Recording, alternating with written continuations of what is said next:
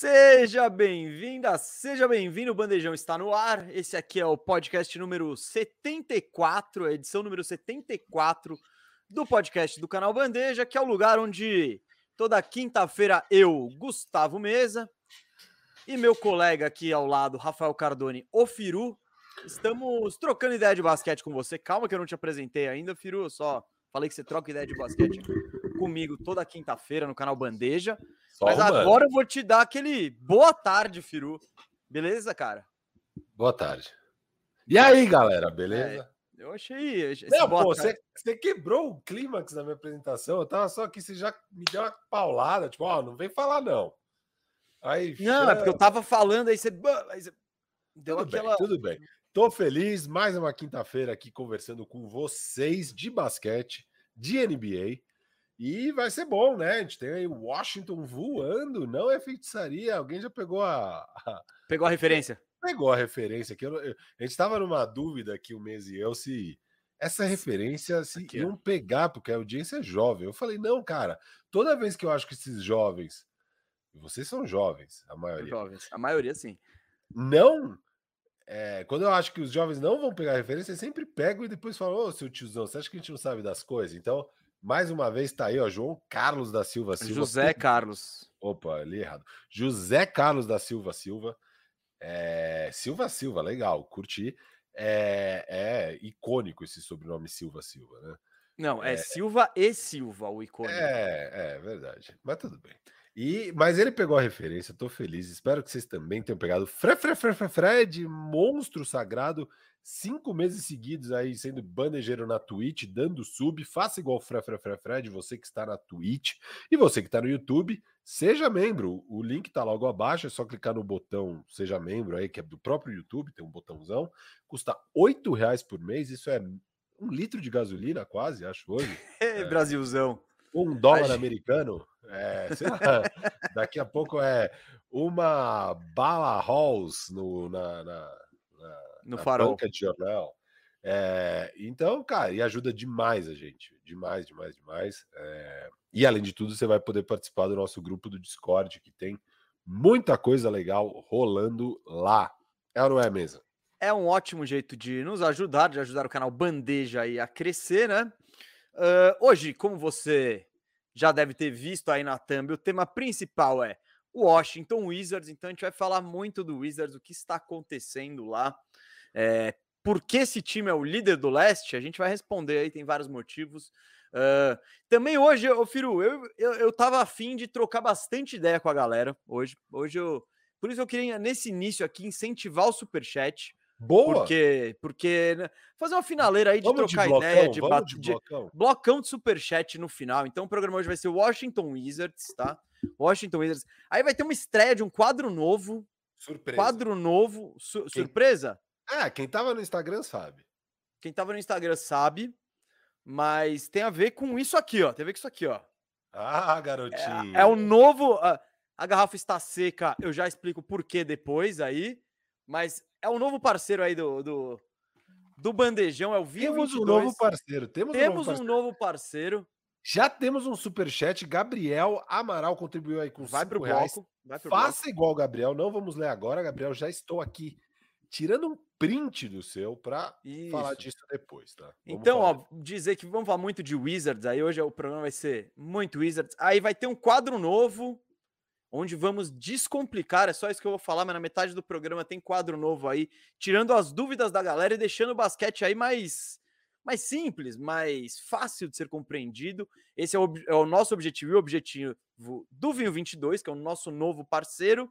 E aí, blocaço de superchat, aí mande sua pergunta, a gente já tá vendo que estão chegando várias, o Firu tá anotando, e é isso, hoje a gente tá afim de trocar aquela ideia. Então, Firu, antes disso, você já quer botar o nosso outro parceirão aí? Nosso Vamos, primeiro cara, parceiro. Que, monstro, que monstro, programa! Eu tô monstro. me sentindo Milton Neves. Ah, bota, garoto! Ah, ah bota o Merchan! Bota o Merchan na tela! Vamos lá, vamos lá. Tira, tira, o comentário da tela, por favor. Calma aí, calma aí, calma aí. Calma aí. recado de um belo garoto propaganda. Um belo de um garoto propaganda. Vamos lá. Hoje eu tenho um recadinho para os bandejeiros e bandejeiras maiores de 18 anos. Você já pensou em ganhar uma renda extra sem sair de casa? Hoje eu vou te mostrar que isso é possível através da Binomo. A Binomo é uma plataforma receptiva de transações online. O saque acontece de alguns minutos até 3 dias ou mais na sua conta corrente ou carteira digital. Bom, gente, eu vou mostrar agora aqui na minha conta real na Binomo como a Binomo funciona. Esse é o valor que eu tenho na minha conta, esse é o ativo que eu estou analisando para investir. Há outras opções, tá vendo? Mas eu vou continuar nesse aqui, ó, Crypto IDX. E aí eu tenho que interpretar se esse gráfico vai subir ou vai descer. Se eu achar que ele vai subir, eu invisto aqui apertando no botãozinho verde. Se eu achar que ele vai descer, aperto no vermelho. Ó, agora eu acho que ele vai subir. Aí, ó, tive um rendimento de R$ 7,28 com esse investimento que eu fiz aqui. Bom, se você ficou com alguma dúvida, tá com alguma insegurança, não tem problema. É só escanear o QR Code que tá na tela ou ir no link que tá na descrição, fazer o seu login na Binomo, que a Binomo vai te disponibilizar uma conta de demonstração no valor de 4 mil reais. Essa é uma conta para você praticar. Você não vai ganhar, mas também não vai perder. E tem mais uma parada bem legal. Se você colocar o cupom bandeja, você vai receber o dobro do que você investiu. Por exemplo, se você colocar 40 reais, reais, que é o valor mínimo para entrar na Binomo, você vai receber 80 e assim por diante. E aí, curtiu? Se interessou? Então clica no link, faz seu cadastro e vem ser um binomista. Recado dado aí, né? Agradecer demais aí a Binomo pela parceria de sempre. Pedir pro Firu botar o QR Code, hein? Joga o QR Code na tela aqui, ó. O Firu já vai botar, mas é importante. Ah, é, é, muito bom pra gente, né? Até pra gente ganhar uma moralzinha aí com a Binomo. Se você clicar, se você acessar, se você baixar o aplicativo, já recomendei aí que é interessante você fazer sua conta demo, né? Porque aí você não ganha nem perde, já vê qual é que é para você. Mas só de clicar aí lá na, na Binomo, a galera da Binomo já vai saber, opa, o pessoal do Bandeja aí, nossos, nossos cactos, como diria o Firu, ou a gente precisa de um nome melhor do que cactos para isso. Mas é isso, galera. Vou mostrar para Binomo aí que, que, que vocês estão dando uma moral para gente e para Binomo. E aproveitando, já que estamos falando de parceiro, grandes parcerias, e eu queria reforçar que amanhã tem a segunda edição do Bandeja Bet, hein, Firu? Animal, foi muito legal o primeiro. Muito, muito legal. Mais de 10 mil visualizações e, e muita, muito comentário positivo. Galera curtiu o programa, é, acompanharam depois os resultados, se deu certo, se deu ruim. Eu já vou levantar, fiz um levantamento aqui mesmo. A gente fez 12 apostas, a gente acertou hum. 6 errou seis. Quer dizer, 13, porque teve a loteca. E a loteca eram cinco jogos, eram five fold que eles chamam. A gente acertou quatro.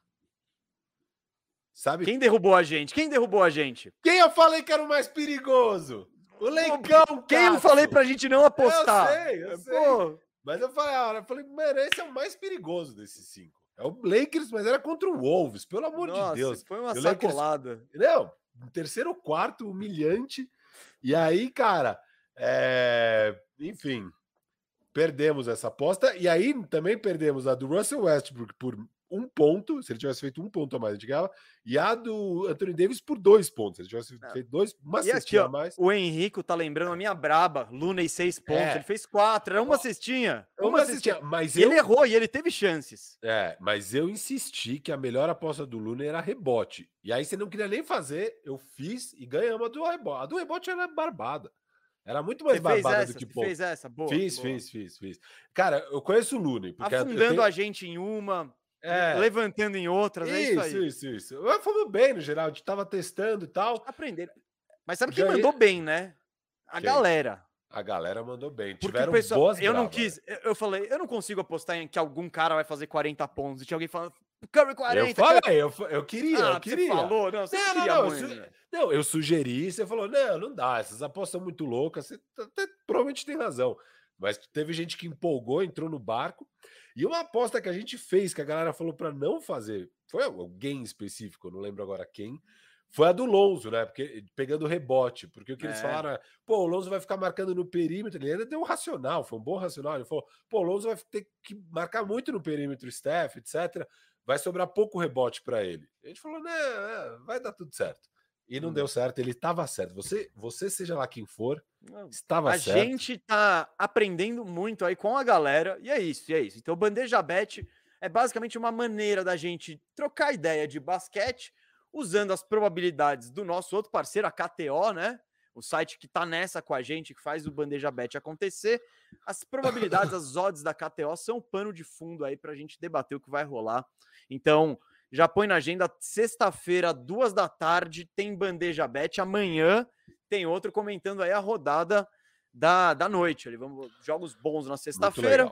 Então, Bandeja Bet, é isso aí, agenda. E domingo, né? Aproveitando aqui a audiência. Domingo, só para lembrar que temos Fantasy lá do Bandeja, Liga Lebonde na Twitch, exclusivamente.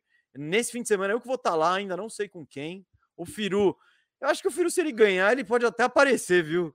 Eu, eu acho que ele eu não vou resistir. ganhar, o Luca machucou, eu não vou ganhar, o Luca machucou. Eu, eu, eu tinha chance, eu tava ganhando dele, eu, meu time tava bem, tá bem na semana, meu time está bem na semana, mas com a lesão do Luca, esquece, hum, já perdi. Já é 0,5. Já é 0,5, não. Já é 0,5. Então, ah, já, então já, já, é menos provável que o Firu apareça, porque ele já, já tá aí há muito tempo chega de apanhar, as pataquadas chega... dele. Eu, aos poucos a... meu time vai voltando. Eu tô encontrando o caminho ali, tá, tá, tá difícil. Não, tá, difícil. Tá, é, tá difícil. E eu eu não gosto de cantar vitória antes da hora, tal, mas um 5-0 tá ali no horizonte. Caraca, e, hein? Imagina você começa 5-0 e eu 0-5, cara. Não, e você com as dicas, todo guru lá, pá. E eu tá muito humildemente dando recomendações humildes aqui e tal.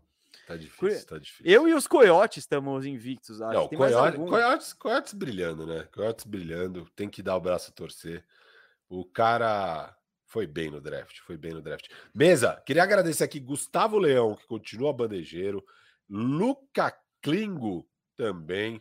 Tem mais, tem mais. Lucas Vilela, todo mundo aí dando sub na Twitch. Você que ainda não deu sub, dá o sub e vamos pro programa. Que que vamos pro programa, vamos pro programa, vamos pro programa. Já já estamos já demos introdução aqui grande. Lembrando, hoje, depois do momento Descomplica aí oferecido pelo Vinho 22, que era metade do programa, depois do Wizards, eu e o Firu estamos aí para trocar ideia. Então, manda superchat sobre qualquer tema que a gente vai responder aí, porque tem muita coisa rolando na NBA e é difícil, né? Ficar fech... achando pautas e tal, não sei o quê. Então, a gente vai fazer um generalista, mas antes, vamos explicar por quê, ou debater, né?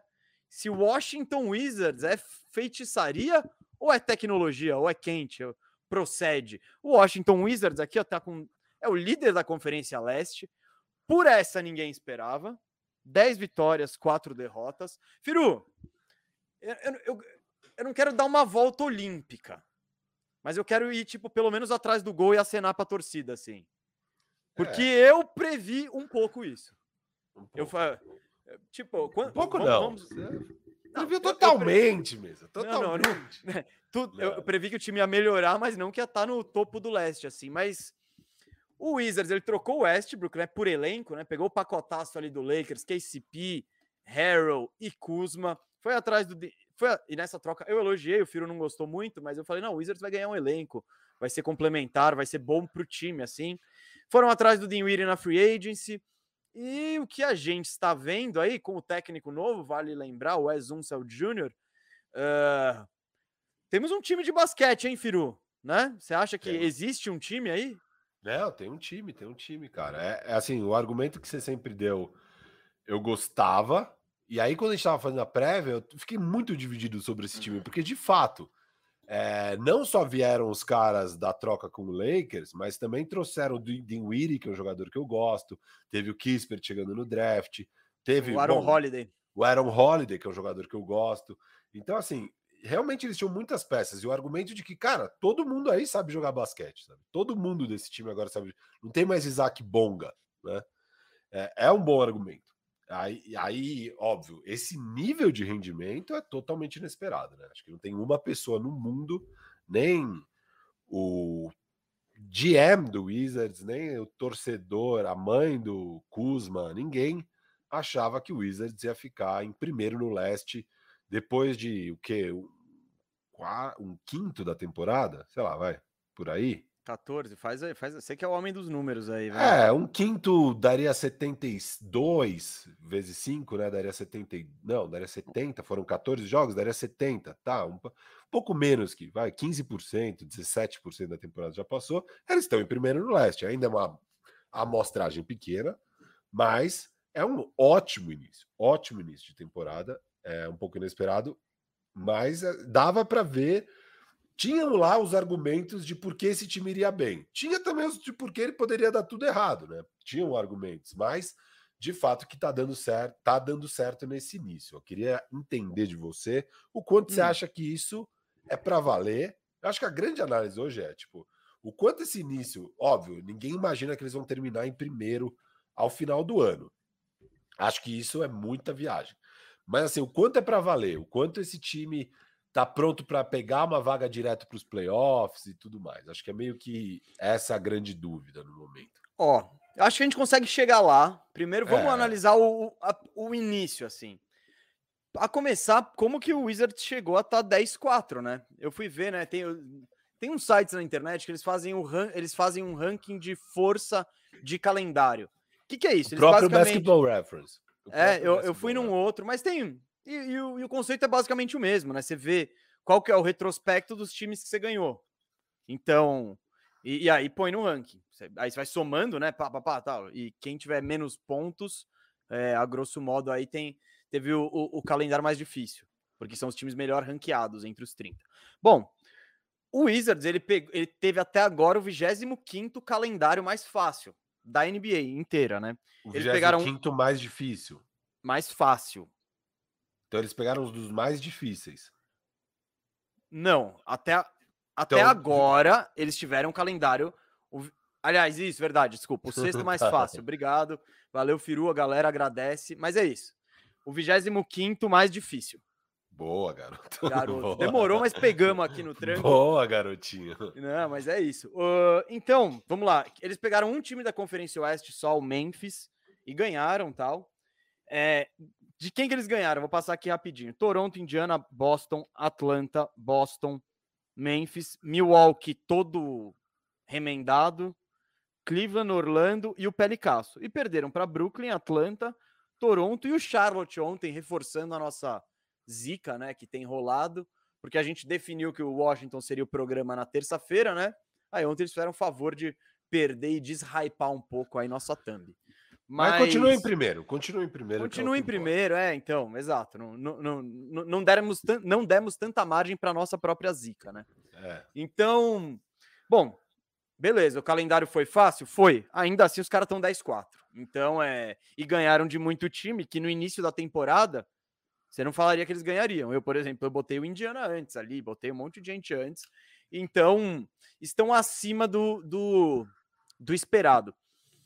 Qual que é a grande mudança desse time para mim, Firu?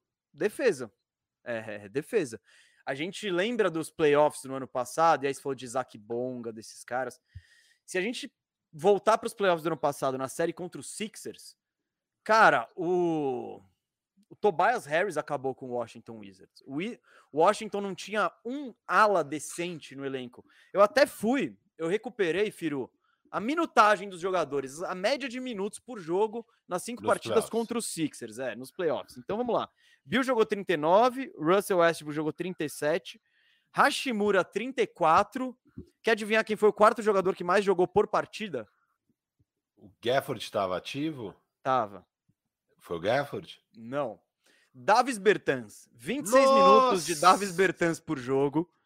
Aí depois, Gafford 23, Raulzinho 22, Ish Smith 22, Robin Lopes 14 e passaram pela quadra Chandler Hutchinson, Alex Lane, Anthony Gill, eh, Garrison Matthews, Cassius Winston e Isaac Bonga.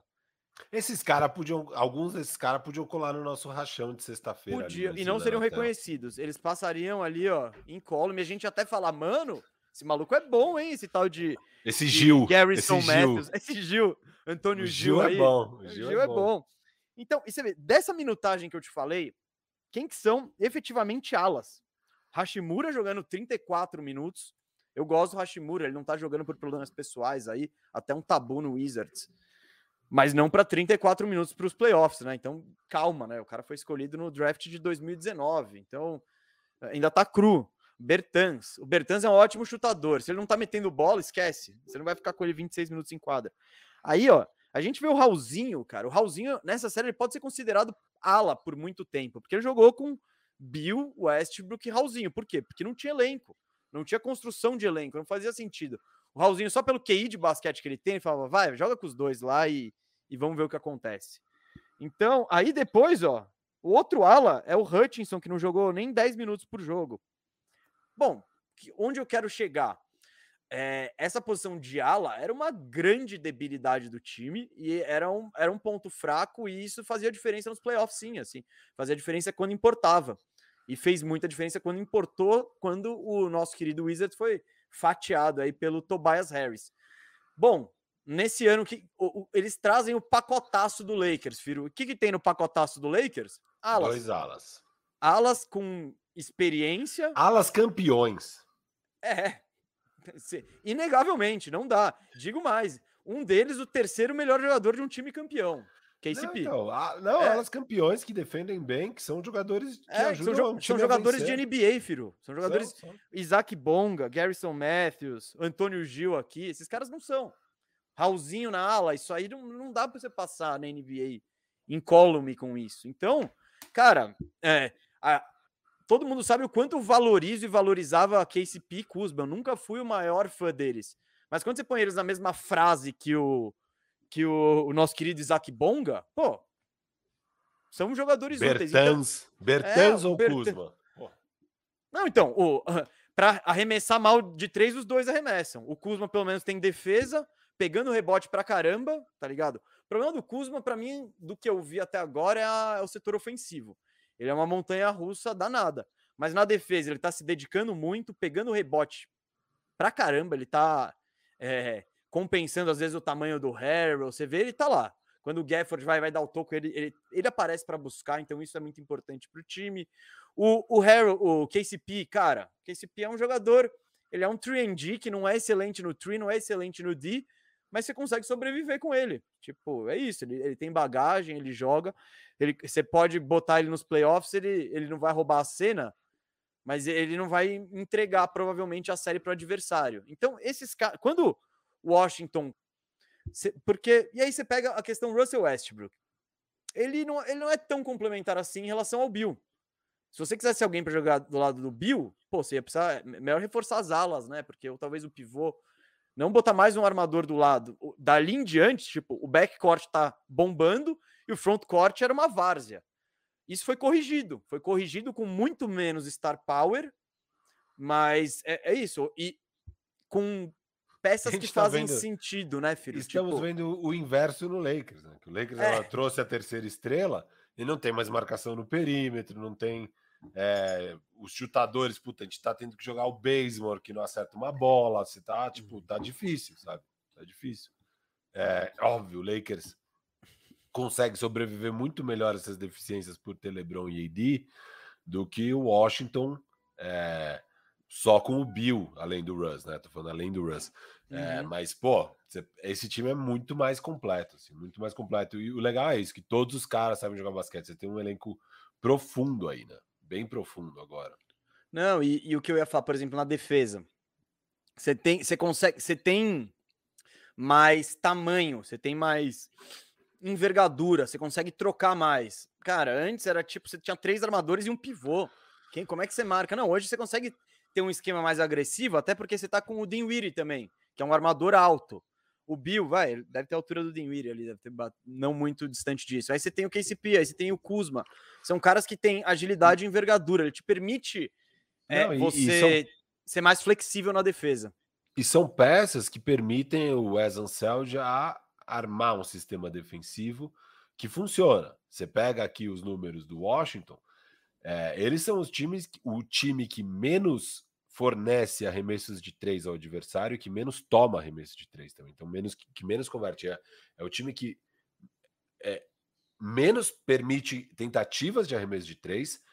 É o segundo melhor em conversão do adversário em bola de três, ou seja, eles conseguem contestar bem, o aproveitamento do adversário está baixo, mesmo num volume baixo. Então, é um volume baixo com conversão baixa. Então, eles são o primeiro em bolas de três tomadas por jogo. É, e é o que mais permite bolas de dois. Então, eles estão permitindo justamente o que você quer do adversário, né? é muito mid-range, é muita bola de dois. É, não é... perto do aro, né? Mas eu acho que os números não, então, dele perto do aro não devem ser bons. Não, tipo... e, e, exato. E os adversários estão indo pouco para a linha do lance livre. É o 21 primeiro time em é, lances livres do adversário por partida, né? Tentados, porque daí conversão não dá para pegar esse dado, que é sorte um pouco, né? Mas, ou seja, é, você tem as peças para implementar uma defesa boa. E essa defesa é muito boa, é muito boa tá? É Na é liga. De... Não, é eu, quinta, eu tenho para é você. Quinta, aqui, é a quinta defesa da liga em defensive rating. É uma defesa. Posso. Posso só ilustrar o que eu falei do ano passado e desse ano? Eu peguei só esses dois dados aqui para a gente ilustrar como mudou o Wizards de uma temporada para outra, 2020 e 21. Pontos por jogo. Era o terceiro ataque, terceiro melhor ataque em pontos feitos, em colocar a bola na cesta. Média de pontos por jogo, 116. Só e isso, esse ano foi para caiu, tá em 18º com 107, então é um time que põe menos a bola na cesta. Mas agora a gente pega eficiência, ah não. Beleza, falei quantos, pon quantos pontos o time faz e quantos ele toma. O Wizards fazia 116, ótimo. Tomava 118, pior defesa da liga. Agora Esse ano 103. 103, olha essa diferença, 15 pontos de diferença. É. Não, e, você lembra, né? Os jogos do Wizards ano passado era tudo 130, 125. Era 140, isso. O Westbrook pegava a bola e saia correndo que nem doido, aí tentava fazer um ataque, aí bola pro Bill, ele chuta de qualquer jeito. Tinha é, e o Westbrook imprime um pace muito rápido no jogo, né? sim, né? muito sim. forte. Então, é muita posse por jogo, assim, e os não, placares são inclusive, elevados. o que você quer é que o Westbrook corra, porque você já tem o Westbrook, você... eu não quero ele na meia quadra, sai correndo aí, doidão. Então, é meio que isso. Vamos lá, eficiência ofensiva. É, é, tipo, lembra, terceiro ataque em pontos por jogo. Décimo nono em eficiência ofensiva. Então era um ataque que é o que o Firo falou. Corria muito, muita posse de bola, mas não posses de bola efetivas assim. Esse ano, a eficiência ofensiva caiu até, tá? 108. Só que mantém 18 na liga. Eles eram 19, hoje 18. Eficiência defensiva, ano passado 113, 18 na liga, esse ano eles pularam para 104. Quinto, é. Quinta na liga. Então é, é isso. É, é os isso. números mostram claramente, tipo, já tá óbvio, a defesa mudou, é outra coisa. E, você, e com os números assistindo o jogo, isso tá muito evidente, né, Firo? Muito evidente, e falando um pouco só do ritmo que o Westbrook imprime na partida, eles eram o primeiro em pace. Pace é médio mais ou menos quantas posses você tem por 48 minutos. E o time tinha mais de 103 posses por 48 minutos. 48 minutos é a partida, né? Então, uma partida sem overtime, você tem 103 posses com o Westbrook, agora tem 97 e é o 23 da liga. Então, eles caíram de primeiro para 23. O jogo do Wizards tá mais lento. É um jogo mais ritmado, mais passado. A defesa, você consegue armar melhor a defesa também. Quando é menos essa correria, você tem mais jogo de meia quadra, você arma mais a defesa. Então é um outro tipo de jogo completamente do Wizards. Óbvio, também mudou o treinador, mudou tudo, né? Wizards, cara. O que, e o que é muito. E exatamente o que é mais surpreendente desse Wizards é isso, porque é um time totalmente novo, treinador novo, um monte de peças do time titular, cara. Kuzma, KCP é, e Dinwiddie são novos. E, e, e, assim, beleza, o titular é o Gafford, mas quem tá jogando mais minutos e quem fecha as partidas é o Harold. Não, não, não necessariamente. O... Não necessariamente, às vezes vai não, eles divi eles estão dividindo. Não, o pivô eles estão dividindo. É que o Harold deu aquela destruída porque o Gafford estava machucado. Aí ele tava jogando 36 e tal. Só que. É, não, mas você, pega, você pega o clutch time, é, quase todo jogo que foi para clutch time tá, é, tá o, o Harold. Tá o ah, não, é, é, por exemplo, é. o, o, jogo de ontem foi, foi meio que isso, porque o, o ataque secou do Washington, né? Aí ele, mano, ele só. Olha lá, precisa do Harold. E Bom, o Harold é um cara hum. que consegue sobreviver melhor na, jogando na Conferência Leste do que na Oeste, eu acho, assim, porque é um pouco, um pouco mais hum. amigável para o tipo de jogo dele, para o tamanho dele, para essas coisas. No Oeste é um pouco mais difícil ele sobreviver. Não nem ele... isso, o Firo, eu acho também é, é, não jogar no Lakers, cara. O Lakers é, ele é um lógico, time travado lógico. com muito menos oportunidade. Não, não, depois eu vou passar pelos números do Trez, isso tá muito óbvio, mas independente disso, eu acho que. Porque mesmo no Clippers, onde ele jogava mais minutos e tal, existia esse problema. Ele sim, não conseguia sim. jogar a reta final de partida, mesmo no Clippers. Ah, mas prefiro, eu acho que isso é, isso é muito, muito relacionado a matchup. Muito, assim. É sim, é tipo... Sim, mas é isso que eu tô falando. É não, não, lógico. Os matchups do Oeste são piores para o Montrezl hum. no geral. No geral. É, é, não sei também. Vamos. Tem o Jokic, tem o Anthony Davis, tem quem? O Towns. Mas aqui, se for ver, tem o. Tem o Embiid, você tem o Sabones. Ah, Sabones ele joga. Não, não joga. Não joga. Ele, ele não tem tamanho, mas ele, ele é elétrico, cara. Ele, ele tem uma função muito bem definida, velho. Muito bem definida. E ele eu é uma falei disso de... na prévia. Eu te falei isso, porque as pessoas, às vezes, quando os caras. Principalmente, eu vejo isso sempre, eu sou torcedor do Lakers. Sempre que os caras saem do Lakers, todo mundo, todo mundo acha que o jogador do Lakers é tudo uma porcaria. E, e a imagem dos caras quando sai do Lakers é sempre ruim. E eu falo, cara, Tipo, tem caras que não são bem isso. Por exemplo, o Caruso era tratado igual um meme, né? Eu falava, mano, ele não é um meme, ele é um puta jogador. Ah, um isso foi evolução, foi evolução, é. é. ele foi evoluindo, mas ele já evoluiu não, há dois não, anos. Não, não, não, foi, pessoa... foi evolução do, do meme, assim. Ele, tipo, sim, é, no começo é. ele era um meme, aí é, ele foi ganhando mas... oportunidade, aí a galera e, e, e, o, e o, o, próprio Harold, que não teve um bom ano passado no Lakers, não encaixou Foi e tal. Péssimo. Mas mim estava claro que era um pouco de encaixe. E daí, quando o encaixe não rola, as coisas não vão rolando, o cara também fica desmotivado, não sei o quê.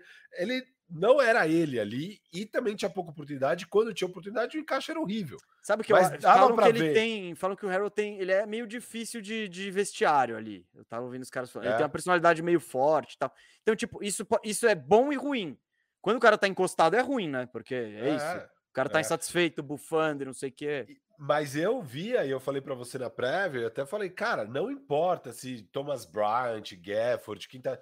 Eles vão brigar entre eles por um papel. O papel do Montrezl Harrell tá muito claro para esse time e ele vai ter esse papel independente de qualquer outro cenário.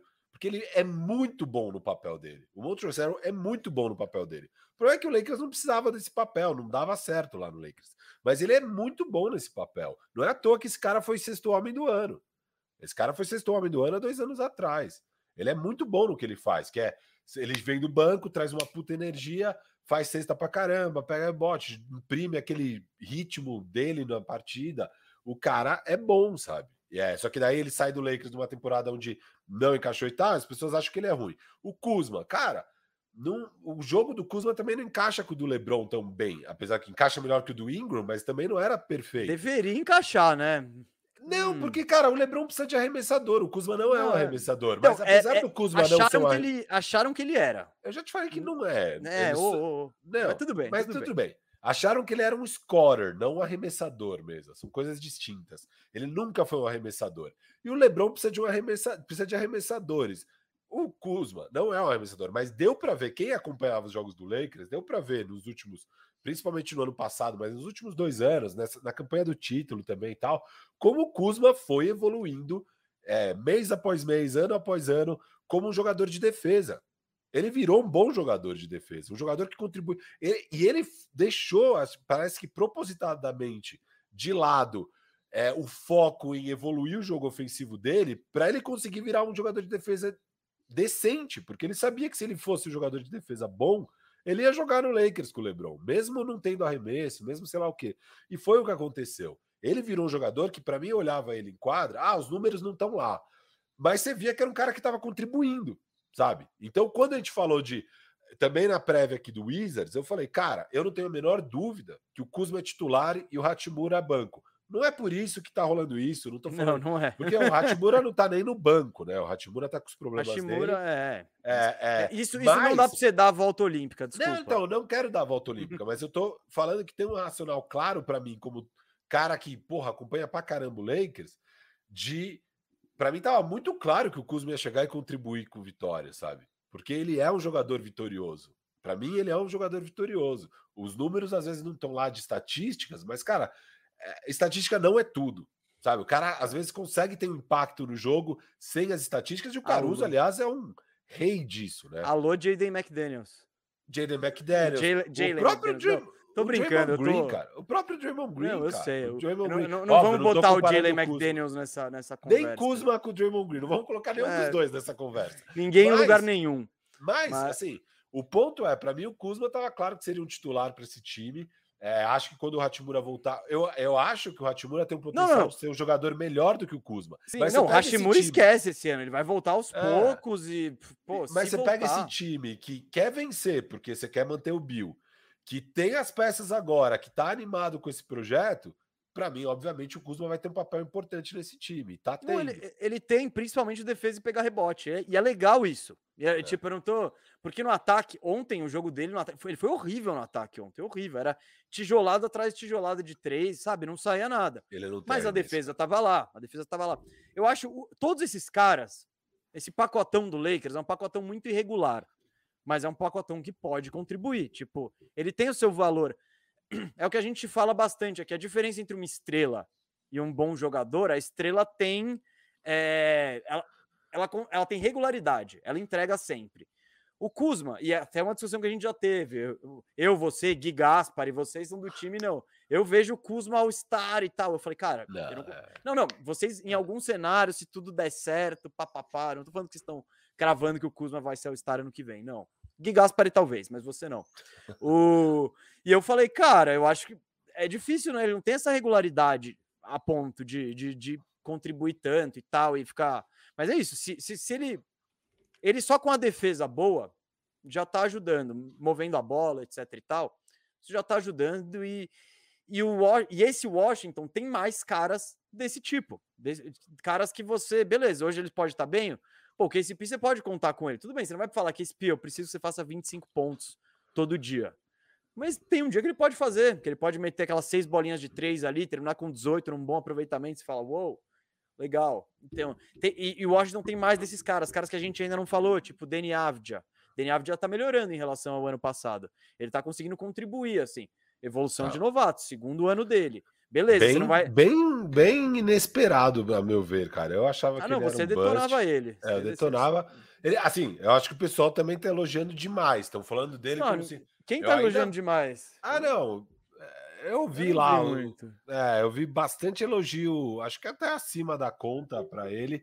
Como se, nossa, ele tá muito brilhante na defesa e tal. Tipo, Cara, ele melhorou. Tá claro que ele melhorou. Uhum. Ele é um uhum. cara que pode ficar em quadra hoje. Ele não podia ficar em quadra antes. Ele agora pode ficar em quadra. Ele, ele tá aprendendo a jogar, mano. É, isso, o cara isso. começou no, no Israelenção. É, tipo, mas ah, é. beleza, tá indo. Que nem Kispert. Kispert. Nossa, o Kispert tomou um drible. Uma jogada. Eu não sei se você viu esse lance do Hayward em cima dele.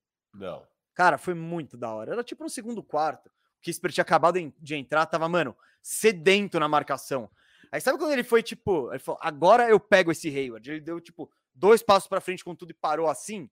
Cara, o Hayward tipo leu tão perfeito, no que ele deu esse passo e pisou, o Hayward cortou ele pro lado, bateu, chegou naquela área ali da linha do lance livre que ele que ele curte, né? Fez o fake, né? Aí o Kispert veio babando, tomou o fake. Puf, bolinha assim. Mas, então, Kispert, outro cara que não sabemos, vamos ver, pode contribuir, pode ter o jogo que ele vai estar tá quente e meter umas bolas. Enfim, o Washington tá tá com tá com mais caras desses.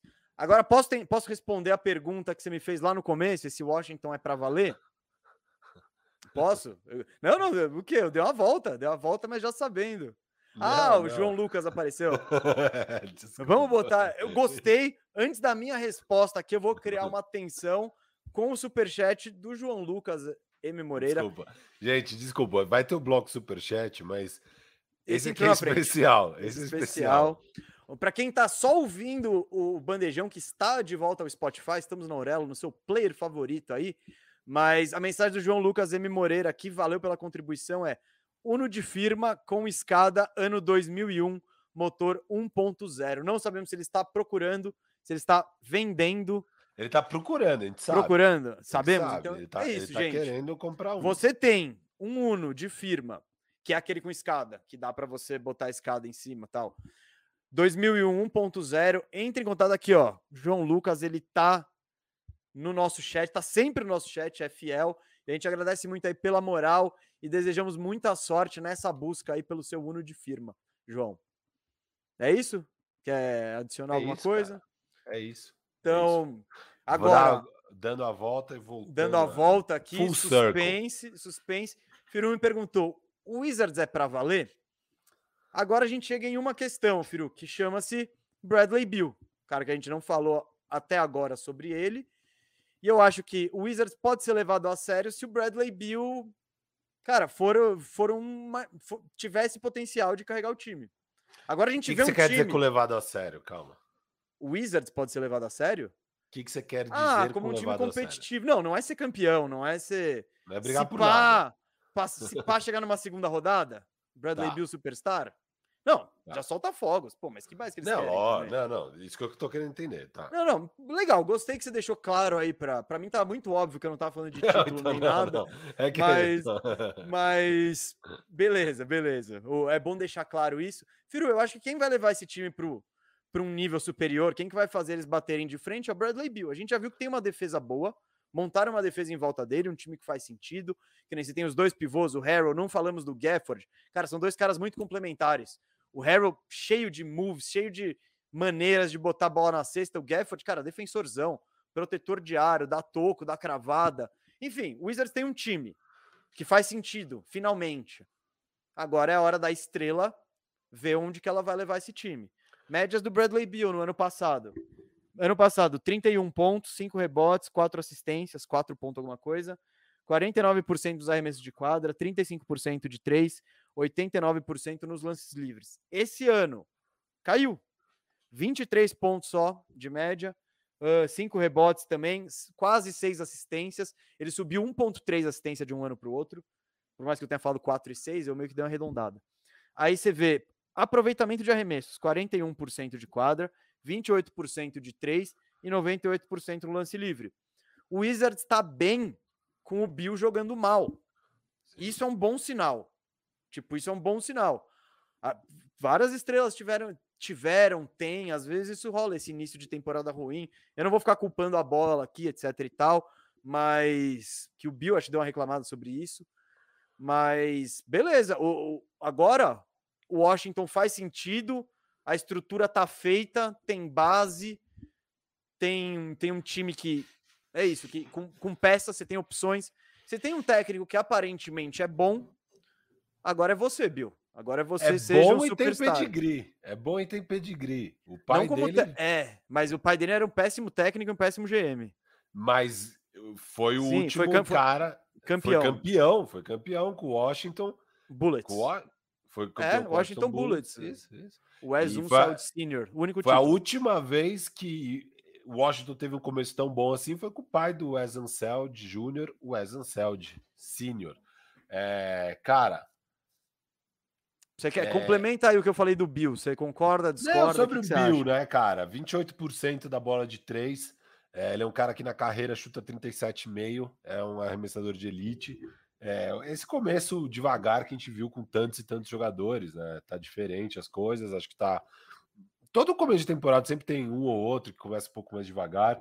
Esse ano acho que foi um pouco mais acentuado essa questão com mais jogadores, por mais tempo, com uma queda maior, assim, foi tudo muito bizarro esse início de temporada com esses caras. O Bill é um deles, né? O Bill é um deles. O bom é, e o doido é que eles conseguiram, apesar do Bill estar abaixo, começar tão bem. E assim, É. cara, é, 10-4, eles tiveram desses 14 jogos, metade foi pro clutch time. O que, que é clutch time? É quando falta menos de 5 minutos e tá 5 pontos ou menos de diferença no- na partida. Os sete jogos que foram para clutch time, eles venceram. Eles estão 7-0 no clutch, esse time. 7-0 no clutch. E no clutch time, quem tá chamando a responsa é o Dinwiddie. É, é. O Dinwiddie, em 33 minutos de clutch time nessa temporada, é, tá 9 de 19 de quadra, que é 47%, 3 de 5 de 3, que é 60%.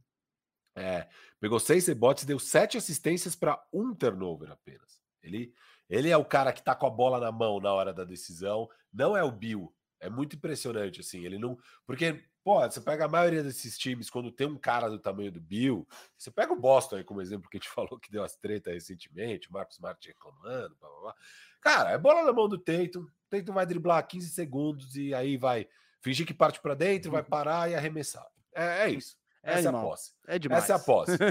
essa é a posse, cara. E essa é a posse com o Harden, essa é a posse com o Dame, essa é a posse com todos esses caras do padrão Bill, assim, de excelência ofensiva. E aqui no, no Washington não é isso que tá rolando. Não sei se é porque o Bill tá notoriamente mal e daí ele fala, pô, vamos fazer de outra forma. Ou se não, o Dinwiddie é um cara realmente muito confiante. A gente sabe disso. Quem eu, assistia eu tô, eu ele... tô mais nesse barco aí. Eu também, eu também. Quem assistia ele no net sabe que esse cara não se esconde. Esse é um jogador que não se esconde. Tem a confiança e tem qualidade. Ele é muito bom jogador, o Dinwiddie. A questão com o Dinwiddie para essa temporada era a saúde. Qualidade técnica, cara. Só, só questiona a qualidade técnica do Dinwiddie quem não assistia muito ele, porque ele é muito bom jogador. Ô, Firo, é. eu acho isso, isso que você falou é um pouco relativo também, porque você pega o usage rate do Bill, é praticamente o mesmo. Esse ano é 32, e o que, que é o usage? É o percentual de posses de bola que o jogador consome, seja arremessando, seja acho que dando assistência. Eu acho que é isso.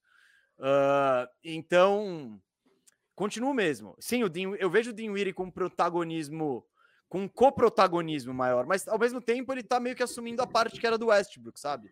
Não é que ele tá tomando do, do Bill. Eu acho que o problema do Bill é meter bola mesmo, cara. É aproveitamento. Não, não, eu sei, mas você pega assim. É, é... Não, eu, eu, concordo com o que você tá falando, porque se pegar assim, o Bill jogou só. O, o Dinwiddie jogou seis dessas sete partidas, tá? E o Bill jogou cinco dessas seis partidas. É, o, o, o Dinwiddie tem 33 minutos, o Bill tem 21 minutos de clutch time, tá? Nessas. É, e, e, e, o Bill acho que até tentou mais arremessos por minuto, se for ver. Ele tentou 14 em 21 minutos, o Dinwiddie 19 em 33 minutos. Sabe? Mas você pega o tanto de assistência que o Dinwiddie deu também e tudo mais, ele, ele fica bastante com a bola nesses momentos. Óbvio, o Bill sim, também sim, fica sim. bastante. É, fica bastante. E a questão é justamente que o Bill não tá. O Bill, ne, ne, no clutch time, ele tá 36% de quadra, 20% de 3, e óbvio, 100% do lance livre, mas foram dois. Ele acertou os dois. Ele tá 5 de 14 de quadra e 1 de 5 da bola de 3. Quatro assistências para seis turnovers. Ele, ele perdeu a bola seis vezes nessas cinco partidas em clutch time. É, então ele tá mal na temporada como um todo e no clutch time pior ainda. E mesmo com o Bill, e cara, nos momentos decisivos você precisa da sua estrela. E mesmo com o Bill tão mal no clutch time por enquanto, e aqui não é para falar que ele é pipoqueiro nada, é só trazer os dados. Por mais momento. que você pense isso, né? Eu não penso. O Bill é zero. Tô brincando. Eu, eu Gosto, Tô acho... trazendo uma polêmica cara, aqui. Embora eu acho, que, eu acho que tem, temos gravações aí em algum de vocês não sendo tão fã do Bill assim, eu acho. Não, Quando cara, eu, mas eu vou falar disso. Eu acho que eu vou falar disso assim. É, o Dinwiddie tá conseguindo chamar essa responsa. Eu acho que isso é muito positivo para o time, sabe? Você tem esse cara e, e o jogo do Dinwiddie, ele vai fazer a bola girar, ele vai, ele vai envolver os outros jogadores do time e isso é bom, né? Isso, isso eu gosto de ver o Dinwiddie no clutch time. Não fica aquele jogo só de isolation que Cara, a gente vê nem sempre é bom, né? Às vezes é bom quando você tem, sei lá, o Harden, o KD, beleza, vai para ISO. Agora com o Bill, talvez seja melhor rodar a bola e dar um arremesso bem livre para o Bill, ou um arremesso bem livre para o Casey é que Pick, o Bill, se tiver quente, pode fazer. Há quanto tempo o Bill não joga assim, né? É. De e, tipo, e... temos um time, vamos trabalhar a bola. Exato, exato. E agora, e, e, e, pô, você tem um armador de ofício do seu lado, e você pode ser aquele scoring guard típico e tal.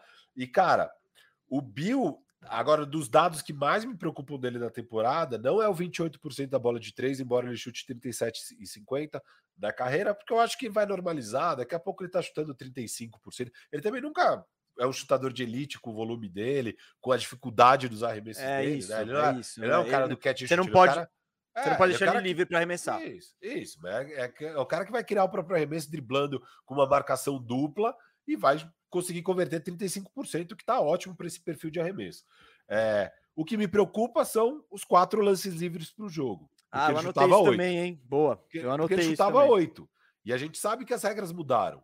E tem muito jogador com justamente o perfil do Bill que está sofrendo. E isso é muito importante. Você tem o lance livre, porque quando, você, quando seu arremesso não está caindo, você vai para a bola de segurança.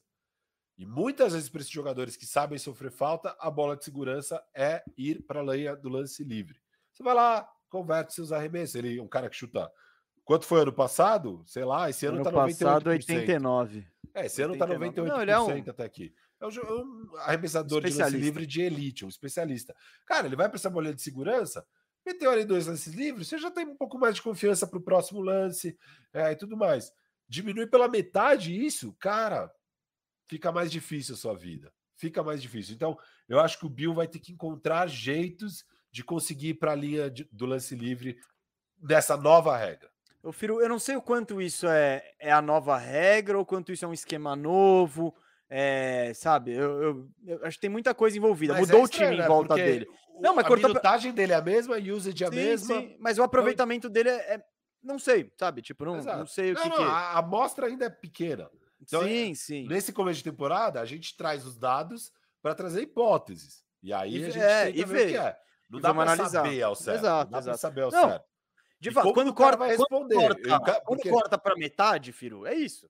É. Cortou para metade, exato. tipo, tem tem, tem coisa aí, vamos, vamos investigar e observar. E, e, ele mesmo vai ver e precisa ver como ele vai reagir a isso. Então, tipo, é, é, não tem nada que lá na. Porque as pessoas aqui, tem gente que vai pegar vai falar. Ah, lá na, daqui dois meses o Bill tá chutando 36 de quadra e batendo 7 no Ah, vocês falaram. Sim, falamos, é o que estava acontecendo. É, então é isso que está acontecendo. E mesa, sabe o que eu acho fantástico nesse time, hum. nesse início de temporada, que eu acho muito curioso? É que não é só o Bill que tá abaixo. Legal, Todos os ponto. jogadores. É isso, ninguém tá abaixo. metendo bola. Aproveitamento. Tipo, ah, é... A galera tá meio tipo, pô, o Kuzma agora tá jogando bem. Cara, Kuzma pegando por 36 minutos, porque quando muda muito, né, e muda muito a, o papel dele no Lakers pro papel dele no Washington, eu vou pegar os números por 36 minutos aqui. No Lakers, 16 pontos, 7,7 rebotes, 2,3 assistências. Aqui, 15 pontos, caiu 1. 9,6 rebotes, cresceu 2. E 2,2 assistências, mesma coisa. De aproveitamento de quadra, caiu de 44 para 40. De 3, de 36 para 35. Tá próximo. E é isso, né? Ele não é um chutador de elite, mas 36, 35, tá beleza. Passa. Uhum. Se o cara marca bem e chuta esse nível, tá beleza. Apesar que, óbvio, ele tem arremessos mais fáceis. Então você gostaria que um cara com o perfil de arremesso do Kuzma tivesse ali nos 38, 40%. É, e lance livre de 69 para 52. Então, assim, ele tá menos eficiente, fazendo menos ponto, só que pega mais rebote. Ele tá pegando mais rebote. E é meio a tônica de quase todos os jogadores que eu vou falar. KCP. Aí não é por 36, é pegando porque é bem parecido de 9,7 para 9,2 pontos, de 2,7 rebotes para 4. Então o KCP também aumentou rebotes. É, assistência caiu, aproveitamento de quadra caiu, é, de 43 para 38, de 3 caiu de 41% para 34%. O KCP ano passado estava chutando 41. Esse ano está 34, que é, é. baixo para um cara do perfil 3D igual ele. Uhum. É, e, e, lance livre também caiu de 87 para 83. Você pega o Dinwiddie, não vou pegar a temporada passada que não adianta, né? Ele machucou tal. Você pega a temporada 19 e 20, que estava sem Kyrie, ele era titular, ele tinha um papel bem parecido com o que ele tem hoje no Washington. Ele fazia 20,6 20, pontos, 3,5 rebotes, 6,8 assistências. Ele está fazendo esse ano 15,7 pontos e 5,7 assistências. Caiu ambos, mas rebote foi de 3,5 para 5,3. É o time inteiro, basicamente. Tudo que eu vou falar é cai tudo e sobe rebote. Os caras, meu, estão brigando loucamente por Sim. rebote nesse time. Isso, isso, é claro. Firu, um dado que eu acho muito interessante. Vamos falar sobre os especialistas de três desse time. O especialista, de, o melhor aproveitamento de três pontos, quem tem é o Aaron Holiday, 43,5%, mas ele arremessa uma bola, ponto .6 por jogo, então ele não tem volume. Cara, depois você vai pegar Bill, 28, Kuzma, 35. KCP, 34. Dinwiddie, 35. Cara, é, é, você vai aqui, ó, Avdia, 28. Raulzinho, 27. Bertans, o especialista, 33. Esse time não tá metendo bola. Esse time não tá metendo bola. Ele tá com sua principal estrela jogando mal. abaixo do que poderia. Muito mal, não, muito mal. Podemos é falar isso. claramente. O Bill tá é jogando mal, muito ele mal. Ele não tá jogando o, o, que ele sabe. Não é nem não. pedindo evolução. Ele não chegou no nível que ele teve no ano passado. E vai chegar. Exemplo. Eu não tô. Eu não, também não tô alarmado. Vai é. normalizar, é. vai normalizar isso. Então, mas isso aí eu acho que serve para dizer que, cara, o Washington pode subir de produção. É, e é, e é, diferente, tipo, subir de produção e manter o recorde, o retrospecto. Porque você vai é, pegar outro... adversários mais difíceis. Exato. Você vai fazer você... aquela viagem pro, pro oeste, que você vai pegar Phoenix, Denver e os dois de Los Angeles. Em... Eu acho que eles pegaram um time do oeste até agora. Eu falei, um Memphis. Um, é, só um, um, time do oeste. Então, sim, vai, vai começar a acontecer essas coisas do calendário, não sei o quê. Cara, jo sete jogos foram, foram para clutch time. Eles podiam. Eles estão 7-0, eles podiam estar, sei lá, 3-4, porque Se tá em clutch time, é jogo pau a pau.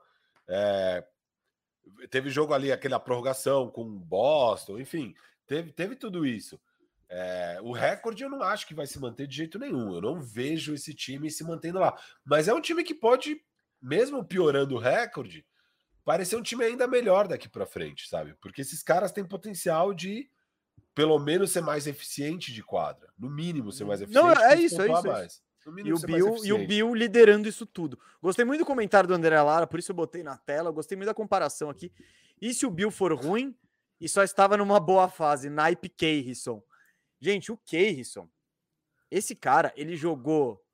Ele foi artilheiro do Campeonato Brasileiro um ano antes de Palmeiras. Deve ser do quê? 2008, 2009. Ele 2008, foi artilheiro. Ele foi em 2009. É, ele foi, ele foi artilheiro. Vai lembrar que ele fez acho que tipo sete gols nos últimos dois jogos pelo Paraná.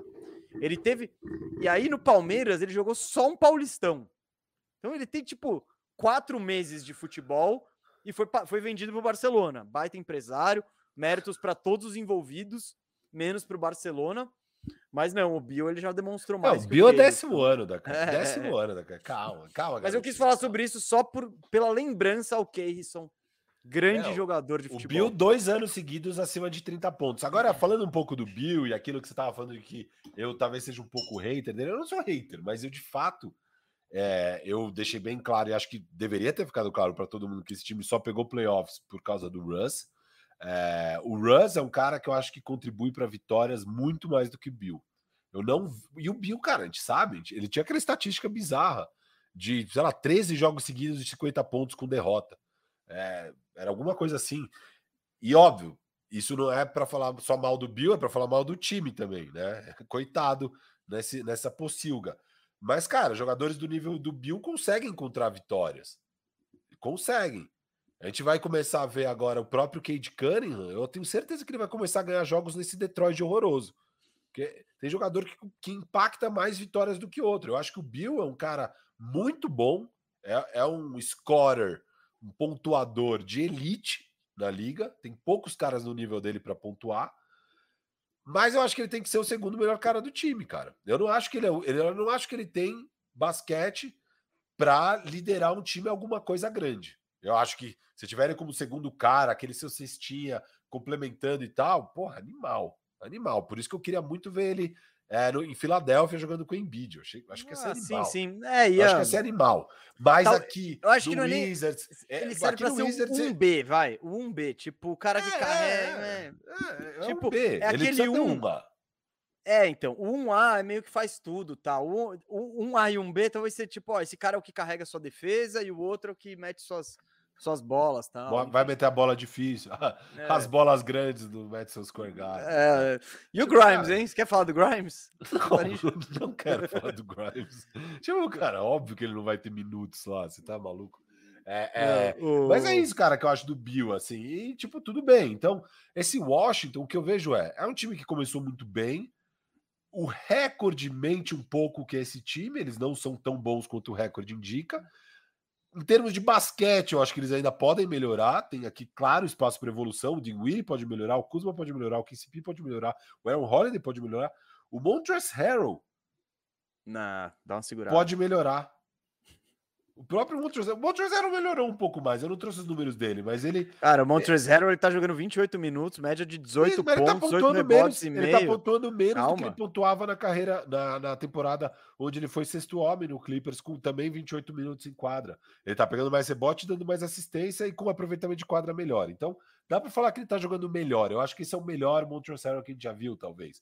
Mas não tá muito distante do que ele era do Clippers. E no Clippers é, ele fazia tá mais bem, pontos ainda. Bem parecido. Tá, tá pau a pau. É. Mas assim, cara, o resto do time dá para todo mundo melhorar. O Hashimura pode voltar, pode voltar bem. Não tem nada que impeça o Hashimura de voltar bem. Você tem o Hashimura voltando bem, cara, sua segunda unidade acabou de melhorar absurdamente. Não, eu acho. É, o é o Kispert cara... tá nos primeiros jogos da carreira. O Kispert, se pegar as manhas e tal, pode melhorar. Cara, você tem um claro caminho para esse time melhorar ainda mais.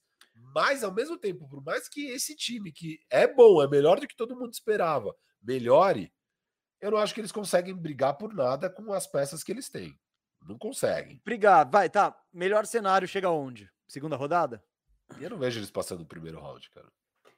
Não ah, vejo. dependendo, mano. Se eles Não. seguram um quarto lugar, pegam aquele Nicasso ali, Não, pegam um. Cavs, pegam. Cara, ó, só listar times do leste. Eles vão pegar algum desses times. Algum não na primeira rodada. pegar. Não, na primeira rodada. Não, na primeira rodada. Eles vão Tá. ter que pegar algum desses times.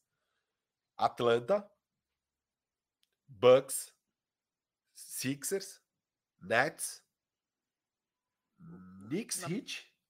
Ó, eu acho. Eu acho que eles perdem para todos esses. Knicks, Heat. Não, não, não, mas Toronto. primeira, roda... primeira rodada, não. Calma, calma, calma, calma. No primeiro, Pode são pensar- sete times. Um Não, são oito times pegar. nos playoffs. Eu pensando, sei. pensando no melhor cenário, eles pegam aquele terceirão, vai. Tá tudo bonito.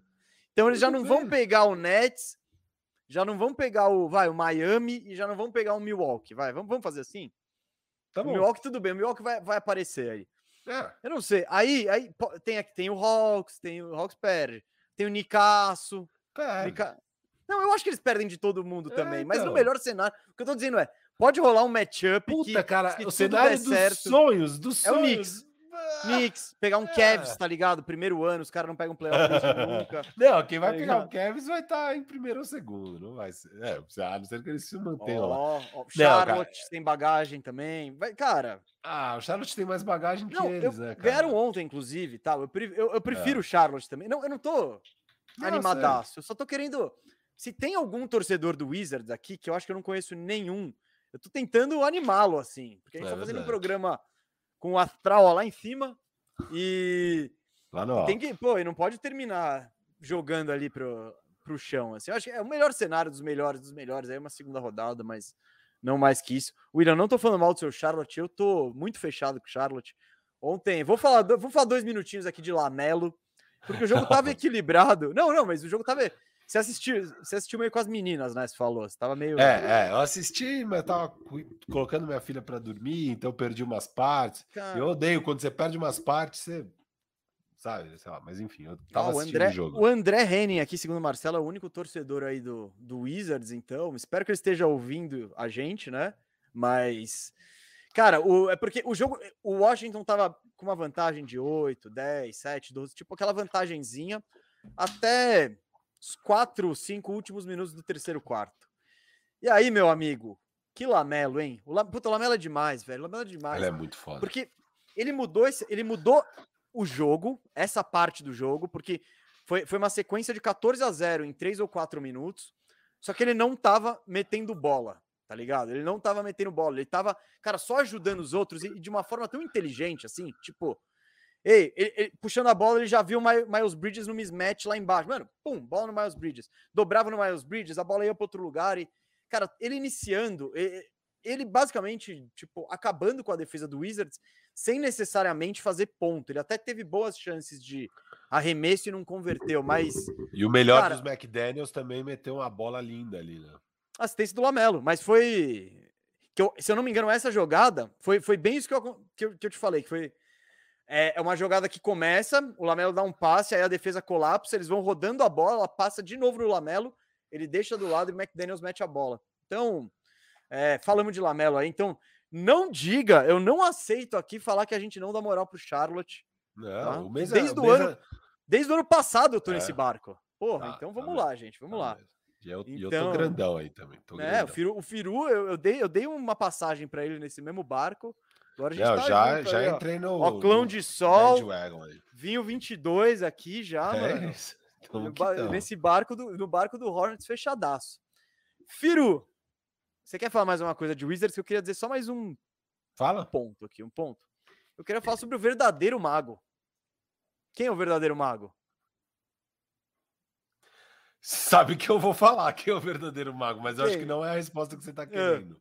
Não, não vou falar. Não, não vou Não fala, quem é o verdadeiro O Ah, o Valdir. Lógico. Você me pergunta quem é o verdadeiro mago, é o Val. Mas eu não, Não, acho a que é gente tá você falando de falar. Wizard. Não, não, não é. É, é. Até porque eu discordo totalmente Tá, dessa mas é afirmação. exato, não vamos entrar nisso. Ah, O verdadeiro mago, Firu, chama-se Tommy Shepard, Ah, boa. o boa. general manager do Eu queria falar disso. Washington também. Wizards. Galera, esse é o cara. O Wizards ele teve anos e anos de general, general managers muito ruins aí, dá para dá para trazer aí a figura do Ernie Grunfeld como a principal.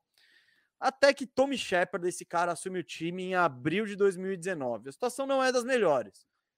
É, mas ele pega até o time com Dwight Howard, hein? Dwight, eh, Washington Wizards com o Dwight Howard. Tá, tá, tava aquela bagunça. É o melhor pivô com quem? É, com quem o John, John Wall, Wall jogou. jogou. É, pronto, não, não rolou. Aí, vou, eu quero fazer um resuminho do que, do que o tal do Tommy Shepard fez até agora. Eu vou mostrar para você merece, aí do outro lado merece. que ele é o verdadeiro mago. Tem que, ó, você que tá aí querendo fazer uma jogada esportiva, entra no site da KTO, vê como é que tá as odds para o Wes Ansel Jr. como técnico isso do ano falar, e para executivo do ano o Shepard, Tommy, Tommy Shepard, é isso? Tommy Shepard. Será que eu não sei se tem aposta para é. executivo do ano, mas para técnico essa deve ser braba e no início da temporada tava tipo 40 para 1, 41 para 1. Então esse, esse é um bom palpite, hein, Firu? É um bom palpite aí, o Wes Ansel uh, técnico da temporada, e esse deve estar tá lucrativo. Então, vai lá na KTO não, aí. Não deve ter atualizado tão agressivamente. Não, não virou, mas, mas ele não é, é, favorito tipo Tyler Hero para sexto homem. Ele exato, é, exato. Deve ele tá tipo, é boa ainda as odds. É, tá exato. Boa. Então, aliás, eu eu fui no site da KTO ontem na minha conta, não na conta do Bandeja, e fiz uma jogadinha esportiva ali em Cade Cunningham, porque teve esse início de temporada, né, ah. né, mesa? Teve esse início de temporada. E, o pessoal e tá óbvio, no Zig, você tá no ah, Zag. E, ah, agora escolhe Barnes, Evan Mobley, bicho, Cade Cunningham vai ganhar com o pé nas costas essa parada, vai ganhar com o pé nas costas. Ele é, ainda é o terceiro, com a, tem a terceira odd, então tá muito boa a odd, tá pagando mais de cinco vezes, acho que era mais de cinco vezes. Coloca lá, cinquentinha no, cinquentinha no Cage, cinquentinha no Cage. Amanhã, amanhã tem bandeja bet oferecido pela KTO, duas da tarde aí. É, já, já anota aí na sua agenda, se você não conhece, é bom avisar a audiência rotativa. É o programa novo do canal Bandeja e é onde a gente lança essas braba e onde você aí do outro lado lança umas braba, inclusive melhor que as nossas. Vamos, ouviremos mais amanhã, isso é, isso é fato. Mas é isso, duas da tarde, bandeja bet oferecido pela KTO. Grande aí abraço para KTO que fez esse programa virar. Bom, vou continuar aqui falando sobre Tommy Shepard. Ele assume o time no, no final da temporada 2018-2019. Primeiro move dele é pegar o Hashimura com o nono pick no draft de 2019. Aí, o que, que, ele faz logo na sequência? Tchau, Dwight Howard. Não, não quero mais ver sua cara aqui. Troca ele pelo CJ Miles, que nessa época ele já estava passado, além de passado, assim, tipo, esqueceram ele ali na. Esque... Esqueceram ele na liga ali.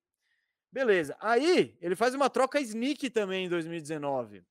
Ele troca Aaron White por Davis Bertans. Então, não... a... essa troca foi excelente. A renovação do Bertans, não. Aí ele errou.